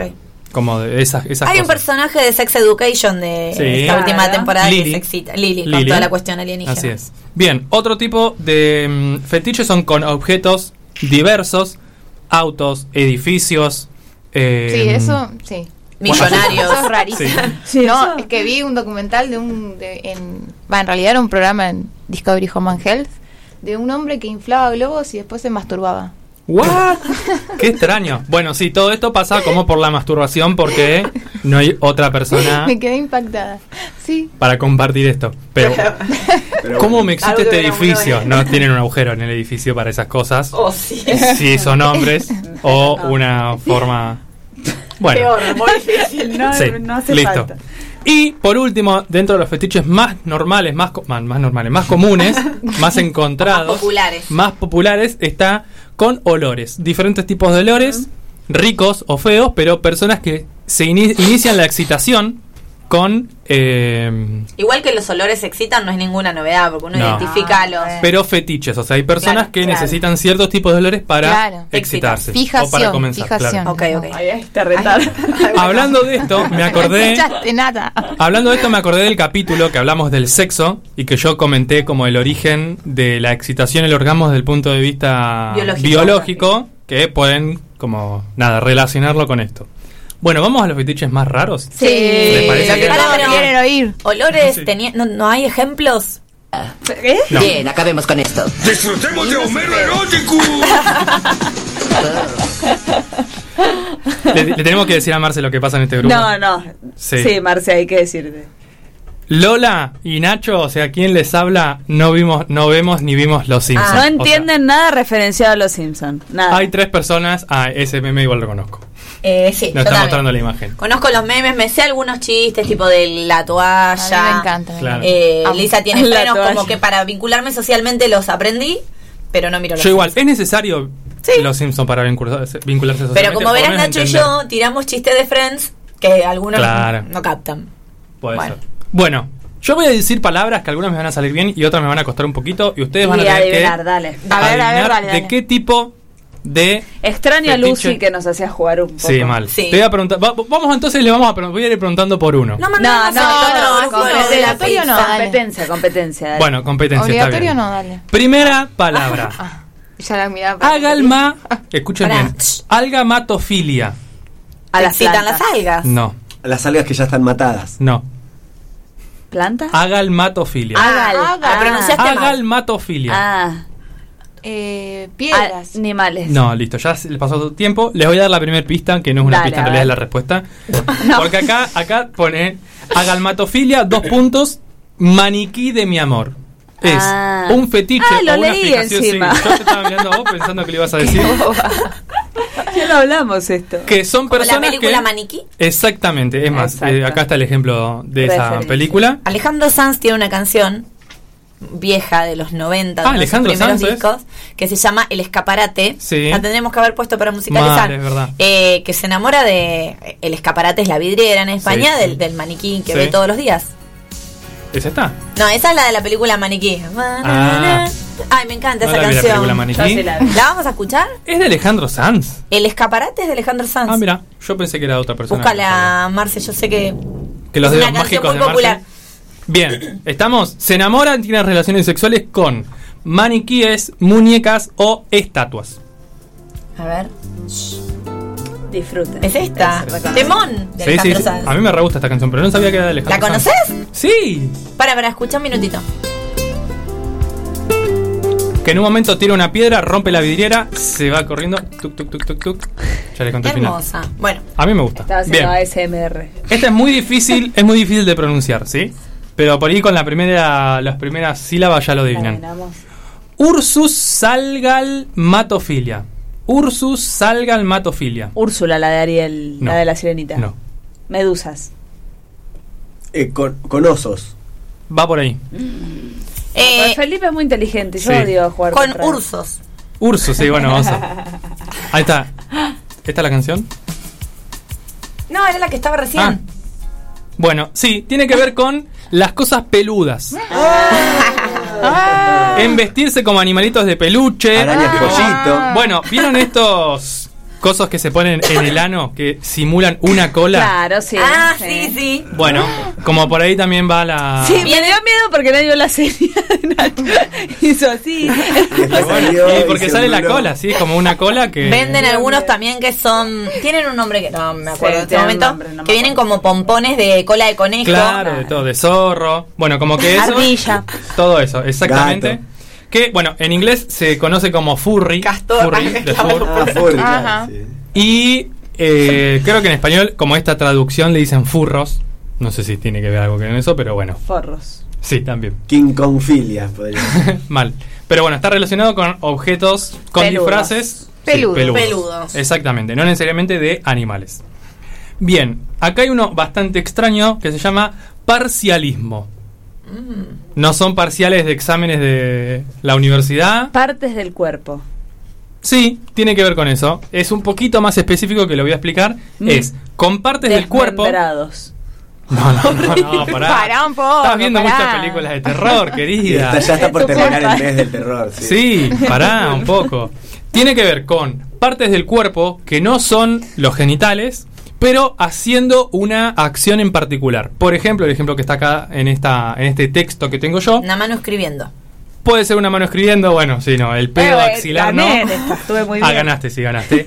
Eh, dice un pie con zapatos de tacón pisando el acelerador de un auto. Ah, Ah, Como súper qué específico. difícil. Sí, la verdad que es re difícil. Pisar el acelerador con el tacón botón. es muy difícil. y qué difícil ver. Ver eso, sí. Claro, ¿cómo hace? Y no, sube a la pareja al auto y la hace acelerar 200 kilómetros con el taco Claro. puesto. Sí, mi amor, aceleración. Igual si no pones el cambio, no es necesario que se esté moviendo el auto. Claro, o sea, no Solamente pisar el acelerador. Y haces. Bien, siguiente. Salirofilia. La sal. No. Salirofilia. Salir. No. Era re básica. ¿No se le ocurre No nada? sé, no sé, ¿Quieren inventar? No, quiero que des Inventen una pista. Pará, Una pista. Eh. Se rosa con botones. No. No. ¿No? Ah, No, no, casi. no, no, no.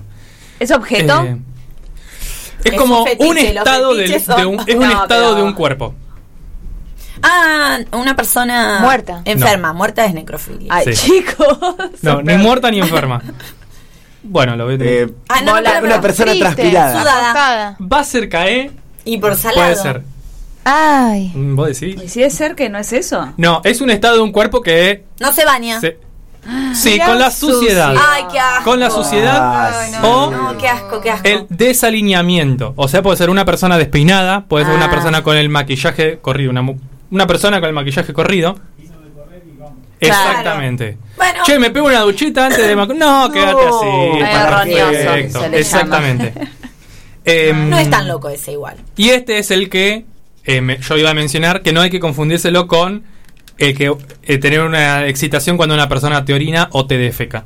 ¿Sí? Ah, ¿y qué Son cosas diferentes. Ah, este de. este es como la de suciedad, sucio. desalineamiento. Ah, puede ser como Lo otro o es barro. un fetiche también, sí. Lo Sí, de- también Sí, puede sí, ser un. ¿Cómo se llamará? El de- Golden Shower. Golden Shower yo sé como que es el hecho de Que orinarle a una persona.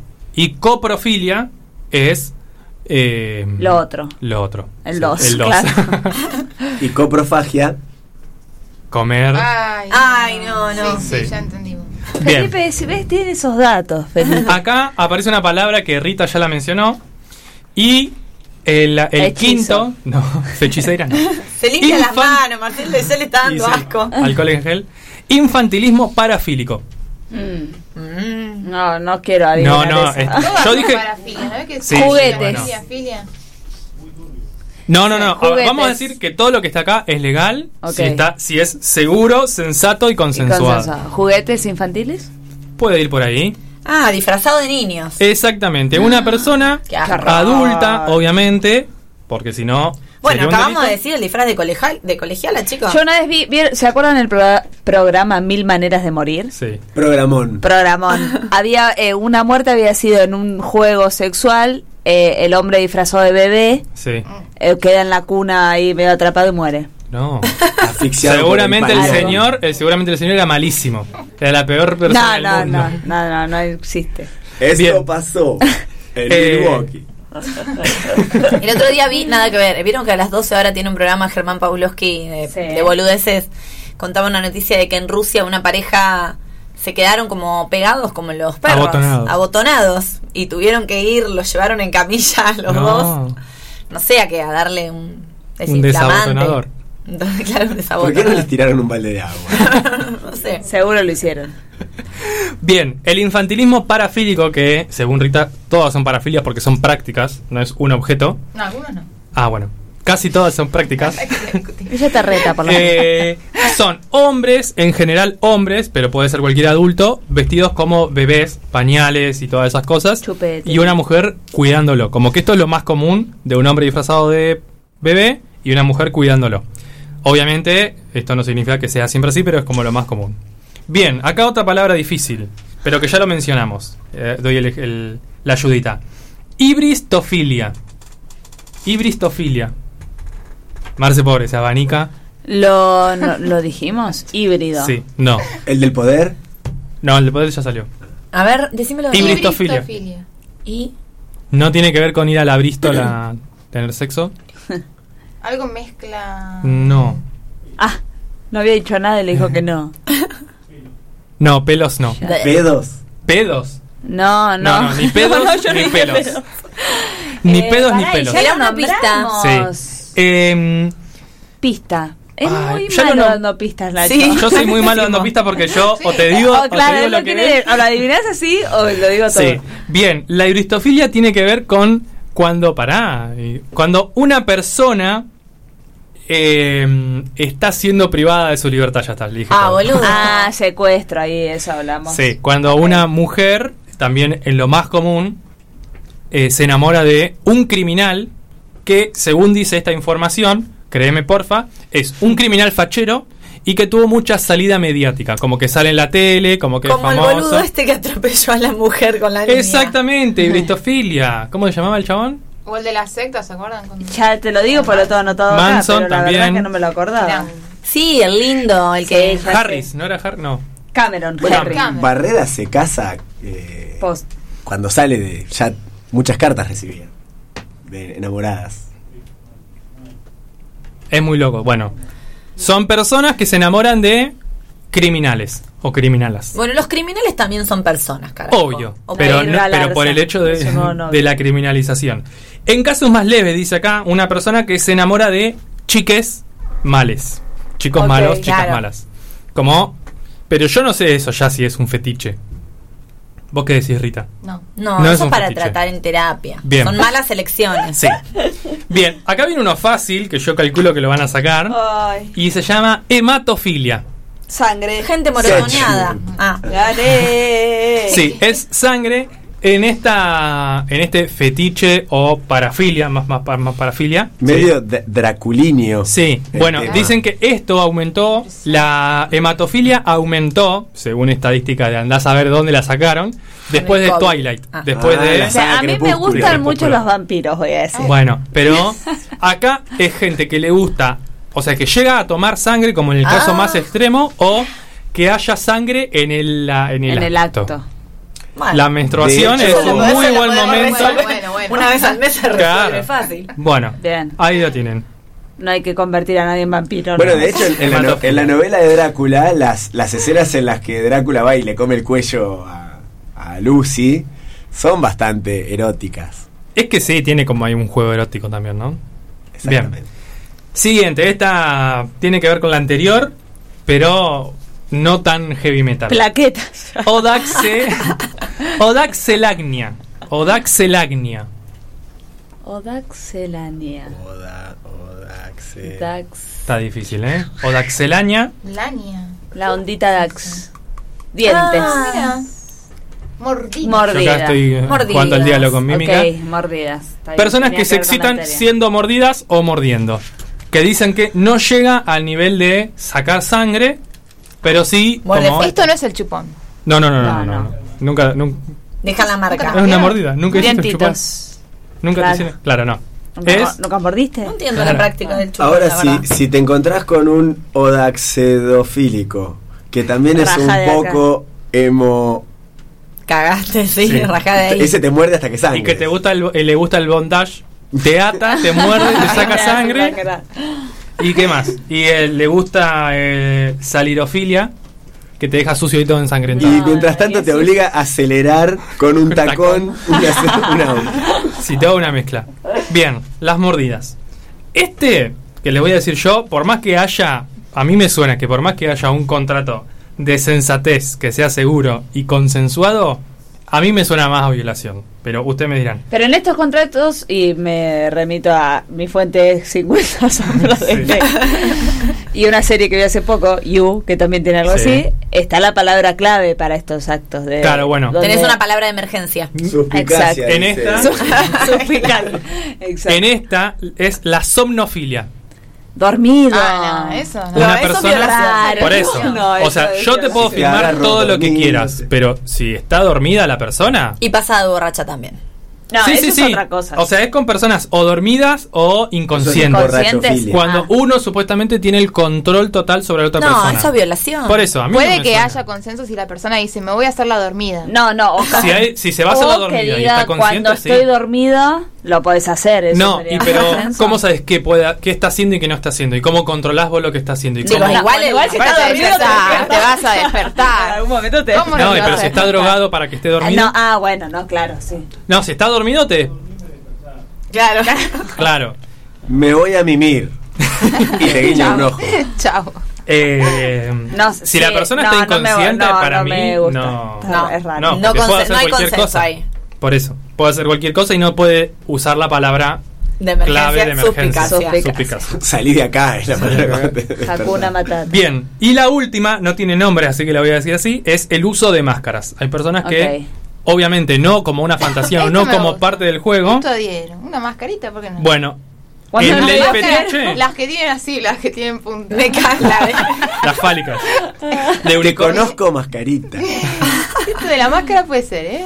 Eh, No, un antifaz me gustaría más que Por eso, máscara. antifaz, máscara. Bueno, hay per- si la El persona... zorro, claro. Ahí está el fetiche y la con el cola. zorro. La persona que Y la eh, cola. y la cola, y ya está. Si la persona sí o sí para excitarse, no me gusta tener a Marce tipo como de espalda porque siento que, que me estoy perdiendo de una parte importante del programa. Bien. Hoy hizo muchos gestos, Marce, Sí, no ¿no? los viste. todos. Sí, por eso me cuesta.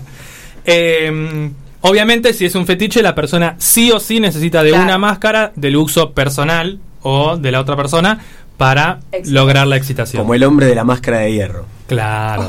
Como, como, Como Lily de Sex Mike Myers. Chicos. Que, que no podía tener relaciones con Ola si no era disfrazada de... Bueno, pero si era un disfraz. En este caso, solo una máscara. No, no, está bien la máscara. Como Michael Myers de Halloween, De que si no mata, si no tiene puesta la máscara, no puede matar. No mata.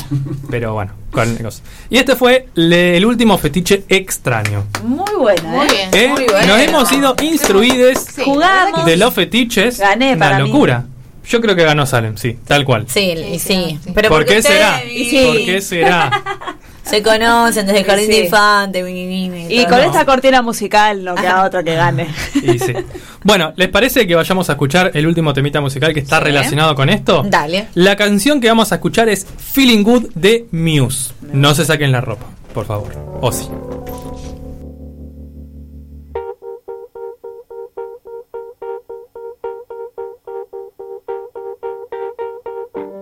Birds flying high,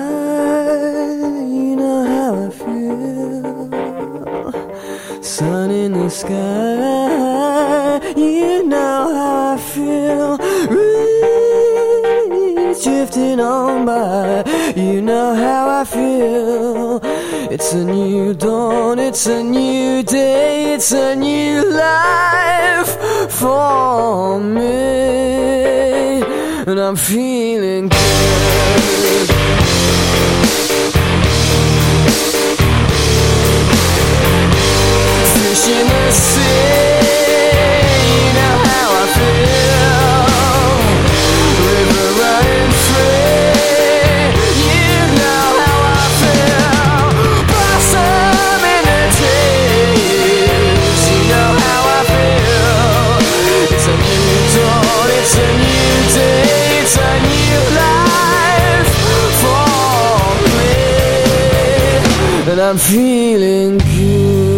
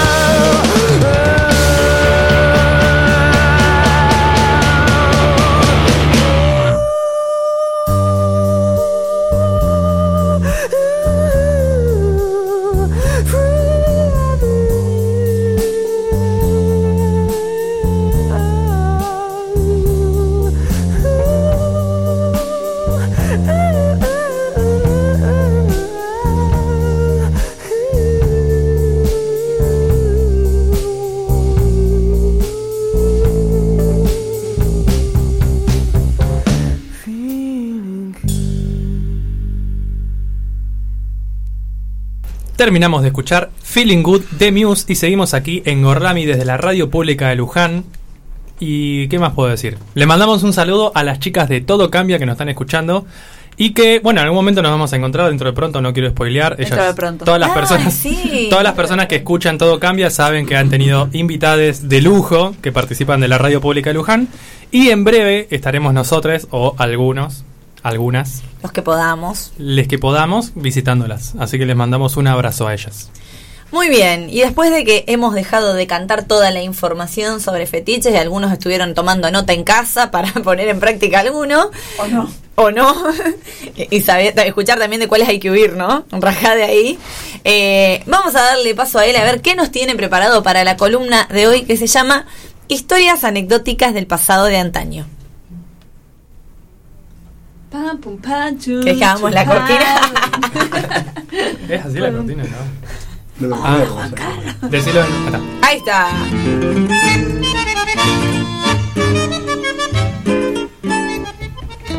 Bueno, muy bien. Voy a iniciar con esta nueva edición de Historias Historias Anecdóticas del pasado de antaño. Muy bien. Eh, el personaje que vamos a, uno de los personajes que vamos a tener como principal acá va a ser Jorge Alejandro Newbery. Tal vez lo conozcan de aeropuertos como el Aeroparque, Jorge Sí. Newbery, eh, que no es el que está en Ezeiza. No, No, el ese otro. es- Ese es Pistarini, que Ah. aprovecho para mandarle un saludo a un amigo que una vez ¿Quedó en se fue al, no, se fue al otro. No, sí. Y su avión salió de, su avión salió de. Pistarini y él estaba sentado en Newbery mirando cómo salían. bueno, eh, Jorge Alejandro Newbery nació el 27 de marzo de 1875 en Buenos Aires. Fue aviador, deportista, funcionario e ingeniero. Y, entre otras cosas, fundador de la Aeronáutica Militar de Argentina. Un verdadero pionero de la conquista del aire y también un gran deportista. Hizo de todo. Boxeo, esgrima, natación, lucha grecorromana y deportes de esa época. ¿Cuánto tiempo? Eh, por, no, por lo que vivió hizo un montón de cosas. Sí, sí. Sí. Y, y un promotor de todo esto. Fundó muchos clubes. Era un personaje muy amado por la gente. Eh, dicen que es el primer ídolo argentino no político. La primera persona como idolatrada por la gente, por las cosas que hacía, por todos los emprendimientos que tenía. Eh, tenemos que hablar también de su amigo, Aarón Martín Félix Anchorena. Seguro me faltan algunos apellidos detrás, pero no importa, estamos más o menos antes del, del centenario de la Revolución de Mayo, una época donde la Argentina agroexportadora tenía mucho material para estos personajes que se daban una vida muy, muy relajada e interesante. Eh, Aarón Anchorena estaba estudiando en París porque los papás lo habían mandado a estudiar allá y como vio que había muchos globos aerostáticos, le gustaron y se compró uno, que lo trajo para Argentina y le puso de nombre El Pampero. Eh, junto con Jorge Newbery, el 25 de diciembre de 1907, salieron de lo que hoy es el, el campo de polo, que está ahí en Palermo, en el Pampero, y cruzaron el Río de la Plata hasta llegar a la Barra de San Juan en Uruguay, ¿sí? en Colonia. Hicieron un viaje corto, pero fueron los primeros que cruzaron por el aire el Río de la Plata, ¿sí? unos verdaderos este, osados de la época. Eh, luego de ese viaje, el 13 de enero de 1908, Anchorena dona el Pampero y con esta donación funda el Aéreo Club Argentino. Dice, acá, porque si vos haces un club de cosas del aire y no tenés Algo que huele. algo que huele, entonces No él sirve, claro. dona el pampero. Bien, eh, ahora en la historia tenemos que mencionar al hermano de Jorge Newbery, Eduardo, que también le gustaba la aviación, era odontólogo, pero cada tanto ¿Qué volaba. energía tenían los Newbery? Sí, los Newbery sí. A la mamá mucho no le, no le gustaba esto de que sus dos hijos, Eran como los Di Palma del siglo XIX. una cosa así. Una cosa así. La madre de los Newbery no estaba muy contenta con que sus dos hijos sean loquitos del aire, pero bueno, no le quedaba otra. El sábado 17 de octubre, 17 de octubre, Villa de Luján, eh, lealtad peronista, pero en 1908, Eduardo Newbery, este, el, el- el odontólogo, hermano menor, junto a Tomás Owen, habían planteado o habían planeado eh, hacer el primer vuelo nocturno de la historia argentina a bordo del Pampero. Pampero. Eh, están haciendo los preparativos. Está Eduardo cargando cosas, provisiones para dos días, para dos personas para dos días, en el globo y Owen no llega.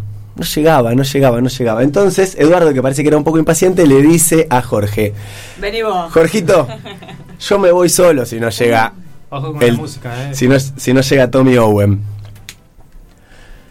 ¿Qué le Ay, dice? no escucho. ¿Qué le, qué le dice qué le dice Jorge Newbery a Eduardo Newbery en esta situación? Le dice, no, no, solo no te vas a ir a volar en globo de noche en el primer vuelo nocturno de la historia de nuestro país. Anda con mamá. A todo, a todo esto venía cargando un canasto con 10 palomas mensajeras que iban a llevar a bordo del globo. eh, Eduardo Romero, un militar argentino que les estaba dando una mano ahí. Me en- gusta, hay muchos personajes en esta historia. Sí, Eduardo Romero era un militar que le estaba dando una mano ahí a hacer el, el- el despegue del, del Pampero eh, en una quinta que quedaba en la calle, Oye- lo que hoy es Olleros y Luis María Campos, ahí cerca del regimiento de Patricios, ahora, ¿no? Entonces, le dice Jorge a Eduardo, le dice, no, no te vas solo. Y en eso, Romero, que venía con las palomas mensajeras, le dice, Ah, bueno. a mí la verdad es que no me jode. lugar? Sí, si falta Owen, yo voy. Bueno, resulta que llaman a Owen, Owen no viene, se sube. Le mandan una paloma, porque cómo le Es- llaman. exactamente. se sube, se sube Romero al globo aerostático.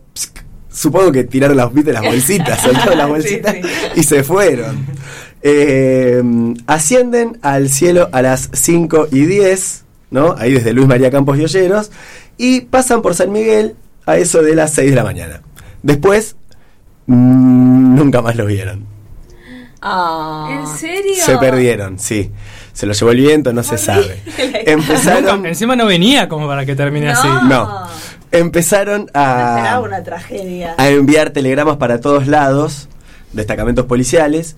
En Bahía Blanca informan que vieron un objeto volador con luces dirigiéndose hacia el sur. Se descartó que hayan. Se descartó que, que fueran ellos los, los, que, los que volaban ahí por, por la cantidad de horas que habían pasado desde que salieron. No podía Ah. ser que, que estuvieran en Bahía Blanca. Ahora no sé por qué no siguieron investigando este objeto volador de, con luces Sí, que pasó por Bahía Blanca. no era no, no son los Newbery, pero no importa. Déjenlo ahí. Eh, así que del Pampero nunca más se supo nada. Y las palomas tampoco, nada. Y de las palomas un- tampoco, yo supongo que tuvieron un accidente grave en el cual las palomas no pudieron. Porque si las palomas se Desplegaban. podían salir de ahí, iban a volar a destino. Pero no, ni siquiera una paloma. Algunos ¿Restos del globo tampoco? Algunas personas dijeron haber visto restos de, del globo por Uruguay o por algún lugar. Triángulo de las Bermudas. Quizás. Eso pensaba, para mí hubo secuestro, porque que nadie lo venga. Porque si era el primer vuelo de un globo aerostático en la Argentina. No, bueno, no. De noche. Igualmente pero hubo eh, muy o sea, pocos vuelos. Pero la también gente no hay, sabía pe- que hay que pensar que hay que pensar que eran pioneros, bajaron. Sabemos quién fue. pioneros de la aeroestación. Y Owen. Es el primer sospechoso. Owen es el primer sospechoso, sí. No llegó, no apareció y desapareció el globo. Y da- dato curioso sobre Owen. Owen. Owen obviamente no muere ese, eh, ese 17 de octubre porque el que muere en su lugar es Eduardo Romero. Y como Owen era escocés y sabía muy bien inglés y español, fue el que tradujo del inglés las reglas del rugby en Argentina. Así que Ese fue Bueno. el destino. Menos mal que vivió. menos mal que vivió y lo, podemos ligar con Sudamérica 15 también, otro, Sí. otra anécdota del pasado de antaño. Bueno, nada de esto le quita a Jorge el amor y la ambición por la conquista del aire. En 1909 batió el récord sudamericano de duración y distancia al unir Belgrano, salió de Belgrano, siempre salía de Belgrano, Newbery. Al unir Belgrano con Bajé, una, un pueblo de Río Grande do Sul, en Brasil, en un globo, ahora sí, llamado Huracán. Gran huracán. Hombre, había desaparecido el pampero, Newbery bautiza un globo Huracán y con Huracán bate este récord. Qué Apare- loco, ¿no? Que a Huracán le digan el globo y que justo un globo Bueno. se llama Huracán. Muy bien. De- aparentemente del Club Huracán le dicen a Newbery si podían tomar el dibujo del globo para su camiseta y su escudo, a lo que New- lo a lo que a lo que Newbery les responde que por supuesto que puedan, pero que más les vale Más bien, papá. jugar con el coraje con el que ese globo había batido todos los récords y que había cruzado tres países, nada más y nada menos. Nadie quería un pampero. Exacto, no, tal cual. Este, un par de años después parece que Huracán pasa de la tercera división a la primera división y le responden a Newbery, ahí tenés, vos cruzaste tres países, nosotros ascendimos tres categorías. No sé si terminó, pero, eh, Pero era, la era el el aplauso. Sí, esa parte de Huracán es muy linda. Bueno, en Esa febrero, sección le va a gustar mucho a mi sobrino, que es hincha de huracán. en febrero de 1914, Ah, Jorge mi primo, Newbery... mi primo yo también tengo, eh. Un conocido. ¿Primos primos de Huracán? Sí. Coco Silly lo Eh, no sé. En febrero de 1914, Jorge se encontraba en Mendoza preparando el cruce de los Andes. Había ido a estudiar un poco el terreno y a volar un poco por ahí antes de tirarse a hacer una nueva hazaña, ¿no? Todas las hazañas de él eran muy publicitadas y la gente lo amaba por lo que hacía, porque hacía. Era muy tribunero también. Eh, el primero de marzo hay varias versiones de qué pasó. Esta es la que más me gustó. Ah, bien. Muchos multiversos, como siempre. Sí, sí. Y es la que vos Porque es, es un poco, créeme porfa también, Sí. pero dice, el primero de marzo, luego de almorzar en Mendoza, había una dama en la reunión que le dice a Jorge, o sea, manifiesta su deseo de verlo volar. Dice, Jorge, yo te quiero Fetiche. ver. Yo te Fetiche. quiero ver volar. Avionfilia. Yo te quiero ver volar. Eh, entonces, como no tenía su avión ahí, Jorge Newbery le pide a un amigo que se llamaba Teodoro Fels que le preste su monoplano. Que obviamente es un avión con, que, no Con un tiene- mono. que no es biplano, ¿no? Claro. un monoplano. Parece que Teodoro Fels le dice, ojo Jorge, que hay un ala que medio medio. El falange izquierdo. Pero obviamente si una dama le pide a un Newbery, le manifiesta su deseo de verlo volar, él no se pudo, No se negar. pudo negar. Y le dijo a un tal a un tal Jiménez que estaba comiendo con ellos ahí, le dice, vení Jiménez, Uy, los subiste conmigo. Eh, Se despega. cargan un par los New Sí, despega, van solos. despega Newbery, hace algunas cabriolas y arriesgadas maniobras para mostrar sus dotes de piloto y eh,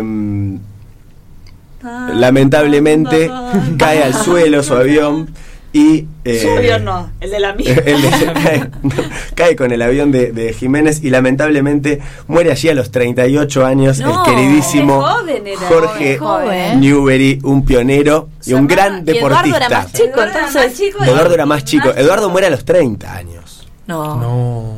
Sí. ¿Por qué me No, me- sé dónde me veo a los 30, pero voy a ser muy joven. Sí, seguro. Pero bueno, este, esa es un poco la historia del. Pampero y de Pobre Jorge la madre de los Newbery. Pobre la madre de los sean Y ojo, esto es solamente el aspecto de, la vida de Jorge Newbery relacionado con la aviación, la cantidad de cosas que hizo. Bueno, tendremos que escuchar historias un anecdóticas del pasado de antaño. 38, Jorge Newbery. digamos. Bien. Sí, el club de los 38. Bien, y con este, con este hermoso tema vamos a escuchar la canción que ilustra, que se llama Volare, interpretada Ah, por. Gypsy King. Cantaré. Gypsy. ¿Querés que la musicalicemos? Felice. Cantada como si fueran... ¿No está, Marce? ¿No está?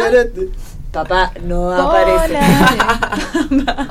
¿Quién hizo la grilla? No, la grilla la hicimos bien. ¿Les gustaría volar en, en globo aerostático? Me da un poco de miedo. No, no es como mi, un plan que tenga. Ahí está. Ahí está. Gypsy King. y me pintaba las manos y la cara de azul. Y de provisa el viento la vida me llevó y me hizo volar en el cielo infinito.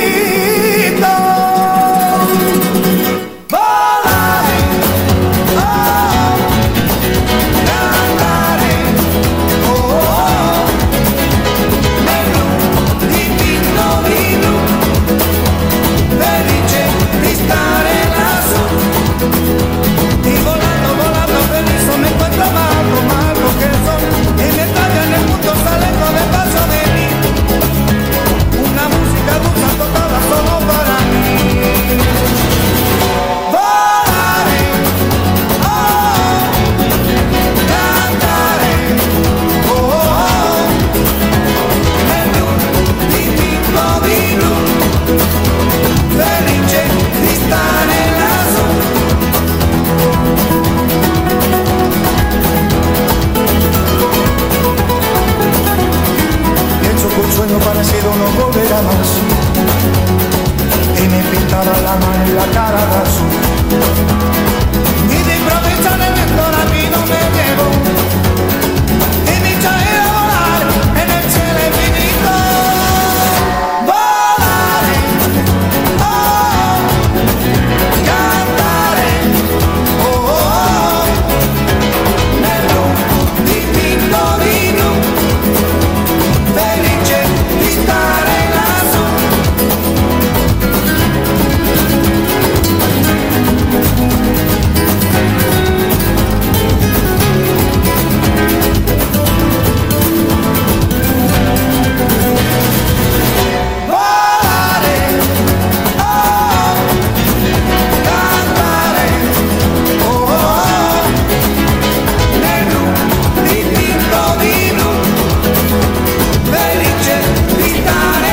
Escuchamos esta canción. que Nos energizó a todos acá en la radio, en el estudio. Y era Volare de, como me han dicho, Oh. Gypsy King. Gypsy. ¿Gypsy o Gypsy? Ah, no me- no me- Gypsy. Ah, menos mal. Gypsy King. Gypsy es gitano. Gypsy, Gypsy. Sí. Interpretada por él, porque claramente no la escribió esta persona. ¿No? ¿Cómo sabemos?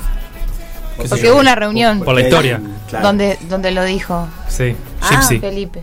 Volando en un globo Che, aerostático. le dijimos, che, Gypsy, vamos a pasar otra ocasión de Volare. No, no, Y el no es no, mía. dijo, para, para, dígame, no mía. dígame Gypsy. Primero, primero Gypsy no. El segundo no la escribí yo. Bueno, basta de tanta cháchara que nos queda muy poco tiempo Sí, para sí, sí. el tema del día que... El tema del día ya lo ya el no, pero este es el verdadero tema del El día. tema del mes. Porque fue el tema de la semana, del mes. Igual ya ah, hoy me emboló. Sí, es ayer. agotó. sí. Ayer me emboló. Así el que bueno, final me emboló. sí, el final me puso de mal humor. Esperen, cuéntame toda la historia porque Bueno, A muy ver, vamos a dar entonces la bienvenida a ella con su columna. Sigue llamándose. Sí, sí, sí. Ah, obvio. que se llama, créeme, porfa.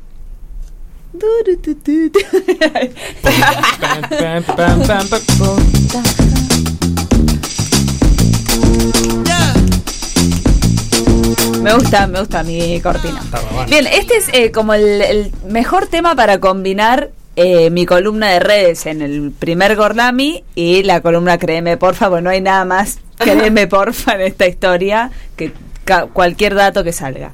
Eh, y además, sí fue un boom total, no solo de las redes, sino de cualquier medio de comunicación habido y por haber, no solo en este país, sino también en muchos otros, como por ejemplo Francia. Y son personajes Eh, muy internacionales. Exacto, son personajes, personajes internacionales y que en Francia pegan mucho, entonces también fue como muy popular este porque tema. son allá. sado. Yo vi esta, eh, esta noticia debatida entre periodistas deportivos en Teis Sport. Eh, sí, Cosas es- así. Sí. Te- Y eso me parece que es eh, como lo más loco de todo este tema. Es un montón. El nivel de gente y medios que se agarraron de el WandaGate. Charan, chan. Eh, por si no se dieron cuenta, con WandaGate me refiero a el poliamoroso escándalo entre Wanda Nara, En los Mauro del mundo Icardi. le decían el culebrón latino. Y sí. Ah, y sí, es que Es- es, para una novela. Es para una sí. novela. Es más, en Twitter vi que eh, una encuesta de qué personajes, qué actores interpretarían a cada personaje de la historia. Eh, bueno, perdón. Eh, la historia entre Wanda Nara, Mauro Icardi y la China Suárez como protagonistas principales. Después tenemos varios secundarios, varios, demasiados secundarios como Benja- Benjamín Vicuña, Maxi López, Zaira Nara, Paula Chávez, Pampita. Nico Furtado. Como una obra. Esther, Expósito. Esther Espósito, llega Como a la cualquier- comedia de Pepito Cibrián que tiene 800 actores en escena. Esto es como Es- Drácula. Una cosa. A mí lo que me encanta es que Salem esto se lo sabe de memoria. Arrastró. Sí, no sé qué anoté, la verdad, No, porque yo ya lo ¿Qué necesito. tenemos? Yo 50 también, yo involucrados en la cuestión. Yo me anoté la cronología porque yo dije, bueno, voy a pensar en Nacho, que no tiene ni idea de nada. Gracias. Entonces dije, le voy a dar un orden a todo este tema y me, ano- me fui anotando como las cosas principales y el orden de cómo fueron sucediendo las cosas porque hace... ¿Qué día es hoy? ¿26? ¿Siete? Sí. Hace Sí, 10 días comenzó este escándalo. Entonces, en esos 10 días... Eh, ¿10 días ya? Sí. ¿Y ya habíamos arrancado? ¿El Gorlami de la semana pasada esto ya había pasado? Sí, ya había sucedido, por eso Ah. dije, Ah, que sí, como me tocaba, dije, no puedo no hablar de esto. Sí, Santander me está mandando una publicidad que dice Weekend con W de, De Wanda. Wanda. Eh, no puedo no hablar de esto, sí. Mercado Libre tenía, decía, no, no me acuerdo De cuál de los la dos, China. porque los, eso, Ah. la, Y- y la promo más fiel de acá la China, cosas así. No, no, el mundo revolucionó con este tema. Bien. Dicen que empezaron a ver más WandaVision en A Disney. ver la cronología. No yo, lo creo. yo quiero la cronología, quiero ir analizando. Sábado. Un- Arranca un sábado 16 de octubre, por eso Sí, sí. eh, lo tengo anotado y por eso digo que fue hace 10 días. Eh, Wanda Nara sube una historia a su Instagram con, yo creo que es la mejor frase de la historia, subida por alguien hasta el día de hoy. Era una eh, fondo, negro, bueno, sí, un gris, oscuro, para ser más preciso. y la frase, otra familia más que te cargaste por zorra. Que te cargaste me suena como mafioso. Sí. Y zorra es. Por es zorra, por porque- Zorra. Eh, terrible. Entonces ahí... Es un. Zorra es un. es historia, sube esta historia. Imagínate, ¿no? Wanda tiene en ese momento, y esto también es un tema para hablar, Wanda tenía 7 millones y medio de seguidores en Instagram, un montón igual. Sobre eso, ima- imagínense cómo estaban todos, qué, ¿Qué mierda es está pasando. esto? Todos empiezan como a averiguar, todos los que les importaba, que no éramos nosotros, empiezan a averiguar qué onda, ven que ella deja de seguir a Mauro Icardi en su Instagram y además, oh casualidad, y teniendo en cuenta la frase otra familia más que te cargaste por zorra, Era la alguien que ya primera, se había so- cargado una familia. la primera sospechosa de esta frase, eh, por esto, era la China Suárez. La primera sospechosa apenas dijo eso, Sí, ¿era ella? Sí, sí, sí. No. Eh, Twitter empezó a darle a la China al Ya la hora de que sí. Wanda subió esta historia. Wanda en el, a lo largo del sábado la fue borrando, resubiendo, borrando, resubiendo, dejó de seguir a Mauro, lo seguía de nuevo. Yo ahí, con eso me, yo lo vi a vivo, todo esto, y me imaginaba onda Wanda y Mauro tironeando el teléfono, borra eso. Te sigo, no, seguime. no. Eh, empezó a archivar barra borrar, no sabemos bien. Se habla de un mate De- que vuelve por los aires. Eh, ah, sí, Sí. a los ceniceros de Susana Al y estilo Roviralta. cenicero. Pero perdón, ¿estaban los dos en la misma casa mientras subían estas historias? No. Sí, ellos. Ellos viven juntos. En Uno- ese uno momento, en y ese momento sí. Ahora voy a contar cómo, cómo arranca todo esto de la mano de Janina La Torre que tenía toda la información. De ahí es de donde yo lo saqué. Eh, bueno, ella deja de seguir, archiva, borra todas las fotos con Mauro de su Instagram y además deja de seguir a la China Suárez. Chan. Persona con la que tenía relación, visto en videos que después la gente, después no, en ese momento iba resubiendo diciendo, che, la China hizo un vivo una vez y dijo, hola Wanda, estás acá, me muero me- con tu hija, es Me hermosa, muero. haciendo eh, co- cosas de maquillaje. Co- y además, y que esta es mi parte favorita, pero yo creo que es lo que a mí me encantaría saber, eh, Nacho, para que vos te enteres, Zaira Nara, la hermana de Wanda, es muy amiga, tiene un grupo con Paula Chávez y Mary del Cerro. ¿Sí? Paula Chávez y Mary del Cerro, dos modelos como Zaira. Claro. Paula Chávez y Mary del Cerro son muy, muy amigas de la China Suárez. Entonces, medio de costado, la China es del Amiga grupo del de grupo Zaira. de Zaira. Por ende, a Wanda la conoce. Eh, entonces, la, mi fuente, Janina Latorre, dice que Paula Chávez le manda un mensaje a la China Suárez y le dice, sos una sorete, leí todos los chats de ella y Mauro Icardi, sos una mierda, una basura. Sí. Y chau, corta relación con la China Suárez. Y tenían una gran amistad. ¿eh? Eso en breve se va a saber porque... Alguno va a salir. No, porque se las va a dejar de ver juntas. Bueno. Igual la gente tomando partido como loco para el final pedorro Sí. que nos Hasta esta este historia. momento nadie sabía quién era, o sea, todos apuntaban a la China, pero hasta este sábado donde Wanda sube esto nadie sabía nada. Mauro, en un cumple, o sea, en otra historia paralela, al día siguiente, que era el Día de la Madre, sube una foto de ella y los hijos, y todo pone feliz día mamucha, sube una historia de ellos dos mamucha, y pone, sube una historia de ellos dos es todo boludo. y, Yo no puedo eh, creer que dos minas como ¿Quién Wanda y decía la China se maten por él. Este de casado El boludo de casados con hijos, por claro. Pero había una publicidad también. Lo que importa mamucha. es el chip, mamucha. Ma- eh, Cuando salía La- el la chip. nos mató la edad. Mamucha es un montón. Bien, él sube una historia con ella como te amo, Ah, son sí, los más sí. lindos del mundo. Entonces todos tipo, ¿qué onda? Eh, al lunes siguiente, en Los Ángeles de la Mañana, LAM, Janina Latorre dice que Wanda Nara le muestra todo, le cuenta todo y confirma que la tercera en discordia, o la zorra que se había cargado una familia, era la China Suárez. Que cuenta, cómo empieza la historia es, Mauro le reacciona una historia a la China, y la China le pasa el número. Digamos, vamos a resumir. Le habla un poco y le dice, che, hablemos por acá. Pero no querían hablar por WhatsApp, entonces hablaban por Telegram. Él la tenía etiquetada, etiquetada no, agendada como CS. ¿Por Chica qué? Suárez no era tampoco, Sí, no fue ay, ay, muy- qué encriptado, Sí. Mauro. Y hablaban por Telegram. Lo que se dice también es que estas charlas vienen de hace seis meses. O sea, Ajá, que nunca se encontraron. Ahora se está diciendo que hubo un encuentro. Se habla de un encuentro. Pero Sí. eh, hasta estos momentos eh, todo era charlas va, charlas vienes. La Lo China estaba hace- casada con Vicuña hace seis meses todavía. La China se separa de Vicuña en agosto, para que actualicemos. Eh, el mensaje que se muestra este lunes, el primero que se muestra es, ella, la China le manda a Mauro, che, qué ganas de salir a un boliche donde no te conozcan, algo así, y él le responde, ¿para qué? Yo ya dejé la joda. Obvio, o sea, mensaje más obvio para, obviamente venía de Wanda, como diciendo, fue la China, no Mauro, ¿no? Todo el, Sí. el- Sí. el beboteo. También se habla de que una vez fueron a ver a nuestro querido Camilo eh, a un recital y estaba Ricky Sarkani, quien es muy amigo de la China, que hace una videollamada con Camilo, estaban Wanda, Mauro, todos. La China lo ve a Mauro en esa videollamada, a Wanda también. Lo saluda. Los, sí, charla tipo, hola, ¿cómo andan? Y después le manda, qué lindo que estabas. Como bastante chota la China Mal. para todo esto. Sí, nadie piensa en los niños. Ese lo conozco. Nadie piensa en los niños en este caso.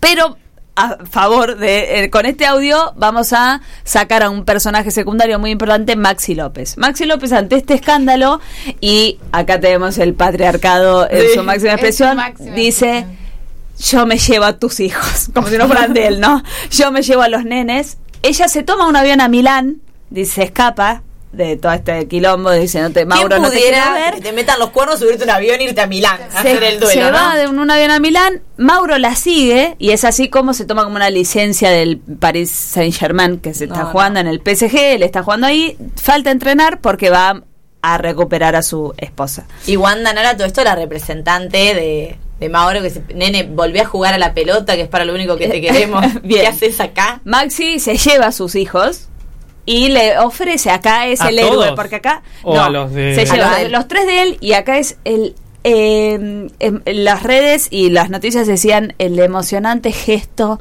de Ay, Maxi sí. López hacia Wanda Nara, que era llevarse a sus hijos. Los niveles de romantización. Llevar a sus hijos, que era lo que correspondía. Y además le dijo, si querés me llevo a las dos nenas también, para que estés tranqui. Ella le dice, no, apellido". yo las nenas me las quedo, tranca, no pasa nada. Eh,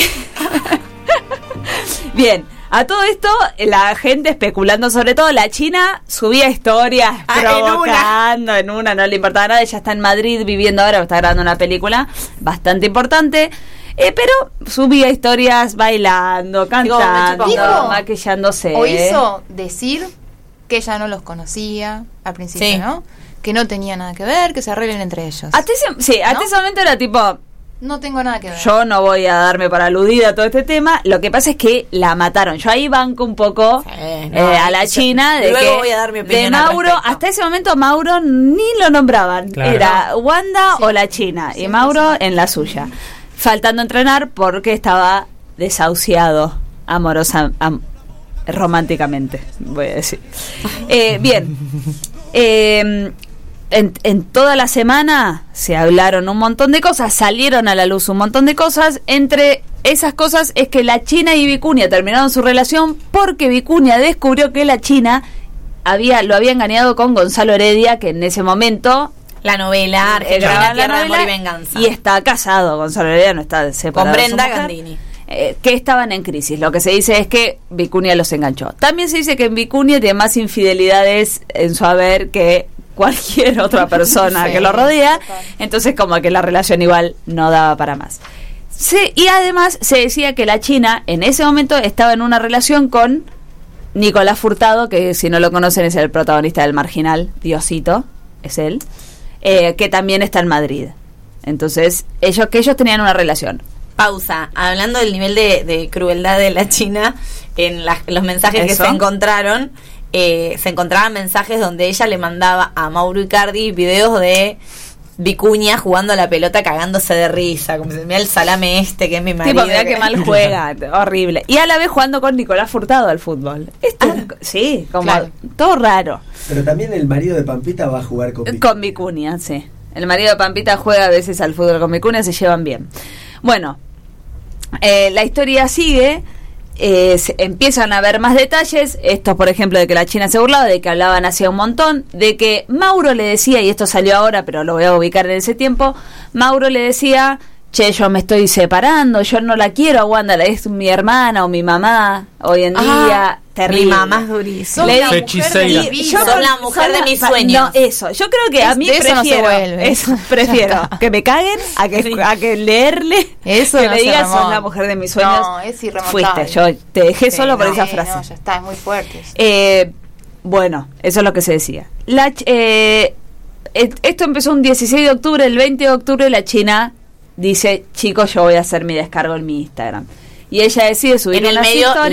la destrozan y eh. Janina La Torre amenazó con mostrar las fotos de ellas, los nudes Ah, que le se mandaba decía Mauro. que mandaba eh, fotos. Dijo, eh, la China manda como una no, no sé cómo es la media para un bozal legal, una cosa así, para que dejen de hablar de, De ella ella. en los medios. Y ahí Janina La Torre dice, che, ¿qué onda? Tiene miedo que mostremos las fotos que tenemos acá. O sea, un nivel de violencia también que- mediática. y que- Pará, metal eso. Muy Tele- heavy. Telegram no es lo más seguro del mundo y Vale. Janina La Torre tiene. Wanda, hackea un eh. Mauro no, te- Wanda te Mauro, te- Mauro todo. tenía todo y Wanda No, pero si le mandaron las fotos a ella, las no, tiene. Telegram podés enviar fotos y que se borren inmediatamente, como se puede hacer también por Instagram ahora. En Pero WhatsApp. es una configuración. También. Bueno, cuestión. Eh, Wanda eh, se dice que le encuentra todo esto porque Mauro es muy celoso y le revisa el celular todos los días. Es más, ¿saben quién está Suena toxic. ¿Saben quién está metido en todo esto? Y a mí me causó mucho leerlo hoy. Eros Ramazzotti. Eros Ramazzotti le escribió a Wanda estos días, tipo, Wanda, ¿cómo estás? Qué buenísimo. Con la manito te hago así porque es italiano. Sí, sí, Eh, y Mauro está muy celoso de Eros Ramazzotti. Dice que Mauro es muy tóxico, que le revisaba todo el tiempo Chicos, y que ella, sé. espectadores de un Mm. nivel de toxicidad en esa relación. sí. Ella le dijo, bueno, dale, vos lo viste al mío, ahora mostrame el tuyo y en el mostrame el tuyo le encuentra todo lo de la chica. Eh, Borra, Video para los Mauro. polleras, Y- que vayan todos a jugar al fútbol y que ninguno falte. Bien, eh, entonces ahí es como que ella descubre la infidelidad Virtual. que claro que hasta este momento era virtual pero también dice que cada vez que Mauro subía miren qué tóxico todo cada vez que Mauro subía una foto con la China eh, con Wanda la China le, lo llamaba y como diciendo ¿qué estás haciendo? bueno la China hace su descargo y O dice le que hacía llamadas perdidas, dice. Claro. Como solamente Ah, para que no, vea para que, Eso lo sabía. que te estoy viendo. Un- no, no, uno más Eso, tóxico que claro. el otro. Ella eh, su- hace su descargo y, va por el lado del feminismo, que era el único que se podía agarrar de cómo la estaban matando, y además hace, habla de su experiencia y que no es culpa de ella, que justo todos los hombres con los que se la relacionó le mintieron. Un texto todos le decían, que no parecería ser Se dijo escrito por ella. mucho, ¿qué? perdón, en Twitter, que quien hubiera escrito ese texto, ese descargo de la China Suárez, es Era la Flor. feminista Flor Freijo. Sí. ¿Por qué? Porque Flor Freijo venía diciendo exactamente lo mismo en sus redes, que la están matando, que la violencia mediática, que el hombre queda completamente Claro, desligado. por las palabras, por la Y las palabras que usa. Eh, a- la China habla de inexperiencia, todo el mundo la mató el triple. Sí, dale, Y amiga. que era como culpa de los hombres, y a la vez que dijo algo que tiene sentido, que la- Mucho sentido. que eh, le estaban diciendo cosas que en su momento le habían dicho a esas personas y eh, esas personas sufrieron por eso, de como que le estaban haciendo lo mismo. Entonces, sí, la misma ¿dónde etiqueta quedaba? que Wanda, eh, con la que Wanda apareció en los medios, que de hecho No, era, y cuando que fue, era fue lo de virgen, Cardi y Maxi López también. Claro. el calzoncillo de Maradona, digo, Wanda se, se conocía en los medios. Bien, a este descargo Ma- Wanda reacciona al toque y sube una historia de fotos de Mauro y Wanda que había subido en el último tiempo y la frase, Wanda es muy buena con las frases, aunque es muy mala para todo, para esto de manejarse en los medios, dice, de mi familia me encargo yo, de las putitas se encarga la vida, puso Wanda. Perdón, y arriba pone, estas son las fotos de mi Instagram de los últimos tres meses porque la China alega, yo me engancho con tipos que me dicen que están mal y que se están separando, que están en crisis. Igual la foto en las redes no significa que una pareja esté bien. No, No, nada. para Bueno, nada. Todo lo pero- contrario. Bueno, voy a. No, Pero estamos quedando sin tiempo, entonces voy a resumir todo a no. como está ahora. Perdonen, pero es así. Mauro, y voy a decir esta parte por- de que qué pelotudo es Mauro. Yo hasta ahora, eh, hasta todos estos días, no eh, odiando a Mauro matando por Icardi, semejante exacto. El pelotudo sube una historia de ellos dos durmiendo, no, sin boina, durmiendo desnudos. Y sube y le pone, cuando estás en mood soltera en Instagram, pero a la noche venís a pedir perdón. ¿En qué quedamos, Wanda? No me queda claro. Eso le sube a Wanda misma. O sea, Mientras duerme. bueno, después... Dicen que eh, él la amenazaba con, como ella tiene toda una cuestión legal con él, que si ella Las condiciones. no lo perdonaba, él no iba a volver a jugar. No, y que para volver a jugar le ponía condiciones como cerrar el Instagram, dejar de ser influencer. Y Wanda No ganó avión dos privado. millones de seguidores con todo este quilombo. Y a medida que subía un de las putitas se encarga la vida, te subía cinco historias de su maquillaje y todo. Sí, totalmente. ¿No? Y ahí la piba ganando como nadie. Cuestión, eh, Wanda ayer sube una foto diciendo a Mauro lo perdoné cuando estábamos divorciados ya, ya firmando el coso, me di cuenta que yo tengo todo, pero sin él no tengo nada, porque él había escrito una carta que la había matado. alert. eh, y entonces lo perdona. Hoy sale a la luz esa carta y quiero que la busque porque yo no puedo dar detalles, pero la carta es todo lo que está mal en este mundo. Mauro no para de hablar de él, entre la víctima y la humildad dice, con todos los millones que tengo me he visto de H&M eh, y de otra marca más que ahora no me voy a acordar, eh, y vos tenés todo lo mío. ¿Entendés? Él victim- diciendo, por ser un pelotudo, no me perdonás, el divorcio, que es lo peor que me puedes pedir, lo hicimos, y él le dice, yo soy fue un buen padre con mis hijos, mis hijas y con los tuyos también, bla, bla, bla, bla, bla, toda una carta de, entre comillas, ¿Cómo amor. llegan los medios a esa carta, no? Wanda, Wanda la mandó. Básicamente, no hay- Me gusta la musicalización en los momentos. Y entonces hoy el mundo eh, festeja, ponele, la reconciliación de Wanda Nara y Mauro Icardi. Que, que, perdón, Con antes de dos millones más de seguidores en sus redes sociales. un montón de factura, taca, taca. Yo quiero, no quiero dejar de hacer el cierre sin decir dos o tres cosas que me Dale, parecen sí. fundamentales y nos vamos, perdón, Marce. Eh, lo primero es que lo que triunfa es el, el modelo de familia tipo heteropatriarcal, Ella, todo donde no la madre de mis hijos es por la que debo todo, que es la buena mujer. Y la buena mujer banca las infidelidades porque el varón, por su instinto casi biológico, tiene una escapadilla Una que puede que pasar, es una. No, y, cosita. que, y que pareciera, ¿no? Que toda esta violencia contra la China Suárez era una forma de expiar el perdón a Mauro Icardi. ¿no? Claro, Mauro De- Icardi no es tan culpable, Claro. sino así la China Suárez, que es la que provocó. Y esto de, eh, yo, como explicándose, yo no lo perdoné, eh, fue por, o sea, yo ya me divorciaba, pero bueno, me escribió una carta de amor y me di Y- cuenta. ay, sí, no. Y los dos volvimos a decidir libremente. Y los dos volvimos a elegirnos después de habernos separado, cinco días pasados. Igual Sí, no. fíjate que cuando ella dice, y está muy claro lo que dice Lola, ¿ah? de, mi, de mi familia me encargo yo de las putitas de la vida, mi familia, pareja igual familia. Sí. O sea, ahí el, es clara Miedo. la metonimia entre la madre y la a una, mujer, una periodista con perspectiva de género que, que labura en Filonews, que es muy buena, que es Paula Jiménez, que hizo un análisis interesantísimo sobre todo esto y cómo históricamente las mujeres estamos polarizadas entre la buena mujer, la madre de los hijos, la mala mujer, la mujer deseante barra la puta. Y eh, cómo es tan antigua esta lucha de las mujeres por los varones, porque eran como el boleto a la libertad, ¿no? Nos teníamos que casar para salir de la casa de nuestros padres, entonces, este tipo es mío, no me lo toques, ¿no? Con uñas y dientes. Pero, bueno, ¿cuánto hemos ganado las mujeres en derechos, en participación, en libertad? me parece que toda esta discusión, este rótulo, la lucha entre mujeres, la desaparición de escena por completa del varón, Claro. la violencia mediática completamente desmedida contra la China Suárez, que de última uno puede decir, bueno, la verdad yo no sería amiga de la China Suárez, si, si pudiera elegir. No, porque igual Pero- harta de todos criticando como si nadie nunca lo hubiera Exacto. No, pero dado un es guiño a alguien cierto, con- es cierto que hay una asimetría de poder, Exacto. una Sí. donde la hay una víctima que no, no sabe lo que está pasando, hay un engaño, que, que hay una complicidad también de parte de, la China Suárez. Me parece que ahí es donde no está funcionando la sororidad, la empatía y esta idea de competir con la mujer por el hombre. Pero no podemos decir que la responsable en ese, en ese en vínculo es absoluto ella. y que no ha sido no para nada simétrico eso. el maltrato mediático que recibió. Y por otro lado No, no, dónde se ubican los medios de Es un comunicación que son formadores que son educadores Sí. también colgarse de esto haciendo chistes empresas haciendo publicidades al respecto es decir bueno no un montón un montón para analizar que nos queda para el programa que viene porque ya es tardísimo. Y eh, acá la gente Basta. Sí, eh, Dos hacemos más un. WandaGate 2. Dos, claro. Sí, bueno. El lado B del WandaGate. bueno, muchas gracias, Salen. Podemos seguir con Por esto un montón. La semana sí. que viene seguro una Algo historia nueva.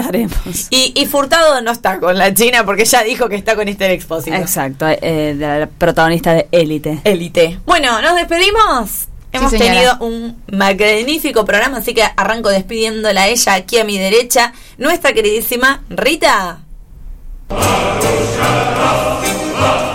Muchas gracias Lola, muchas gracias a todos y a todas. Nos vemos la semana que viene y hasta la victoria. ¡Siempre! Lo despedimos a él, que nos, nos dejó una historia muy interesante, muy triste, porque los Newberry murieron todos re jóvenes. Pero muchas gracias por todo, nuestro queridísimo Felipe. Muy buenas noches, muchas gracias equipo y bueno, un saludo a, a todos los aviadores Un saludo para todos ellos que seguro nos están escuchando. y aviadoras. Desde sus globos a los Y aviadoras. Le damos la despedida a ella. Yo creo que tiene que tener columna la semana que viene y tenemos que seguir hablando de esto. Nuestra queridísima Salem. Sorprendente, Muchas gracias por acompañarnos. Recuerden seguirnos en nuestras redes sociales, arroba Gorlami Radio en Twitter y en Instagram. Y si no, pueden escucharnos en Spotify, que ahí están todos nuestros programas. Radio Gorlami. Y ahora sí, nos despedimos y lo despedimos a él, que es el cerebro, la columna vertebral, el alma mater de Gorlami. Y hoy encima nos enseñó un montón de fetiches. Nuestro queridísimo Nacho. Muy buenas noches para todos, nos encontramos la semana que viene de nuevo por la Radio Pública de Luján y obviamente no nos podemos despedir sin antes saludarla a ella, a la persona que nos conduce por los caminos más sinuosos y más gorlaminescos de este multiverso y ella es ni más ni menos que Lola.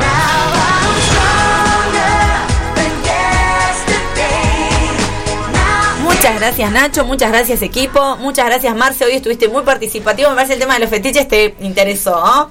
Hiciste tus aportes. los despedimos a todos los que están del otro lado y los esperamos el martes que viene a las 6 de la tarde. Así es, y nos vamos escuchando esta fantástica canción de esta banda formada por Bruno Mars y Anderson Pack y se llama Leave the Door Open de Silk Sonic.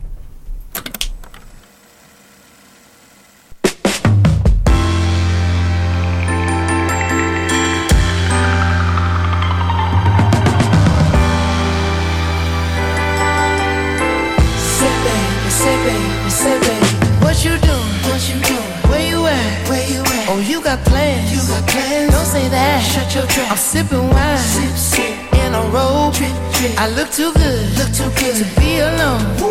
My house clean. House clean. My pool warm. Pool warm. Just shake. Smooth like a newborn. We should be dancing, romancing in the east wing and the west wing of this mansion. What's happening?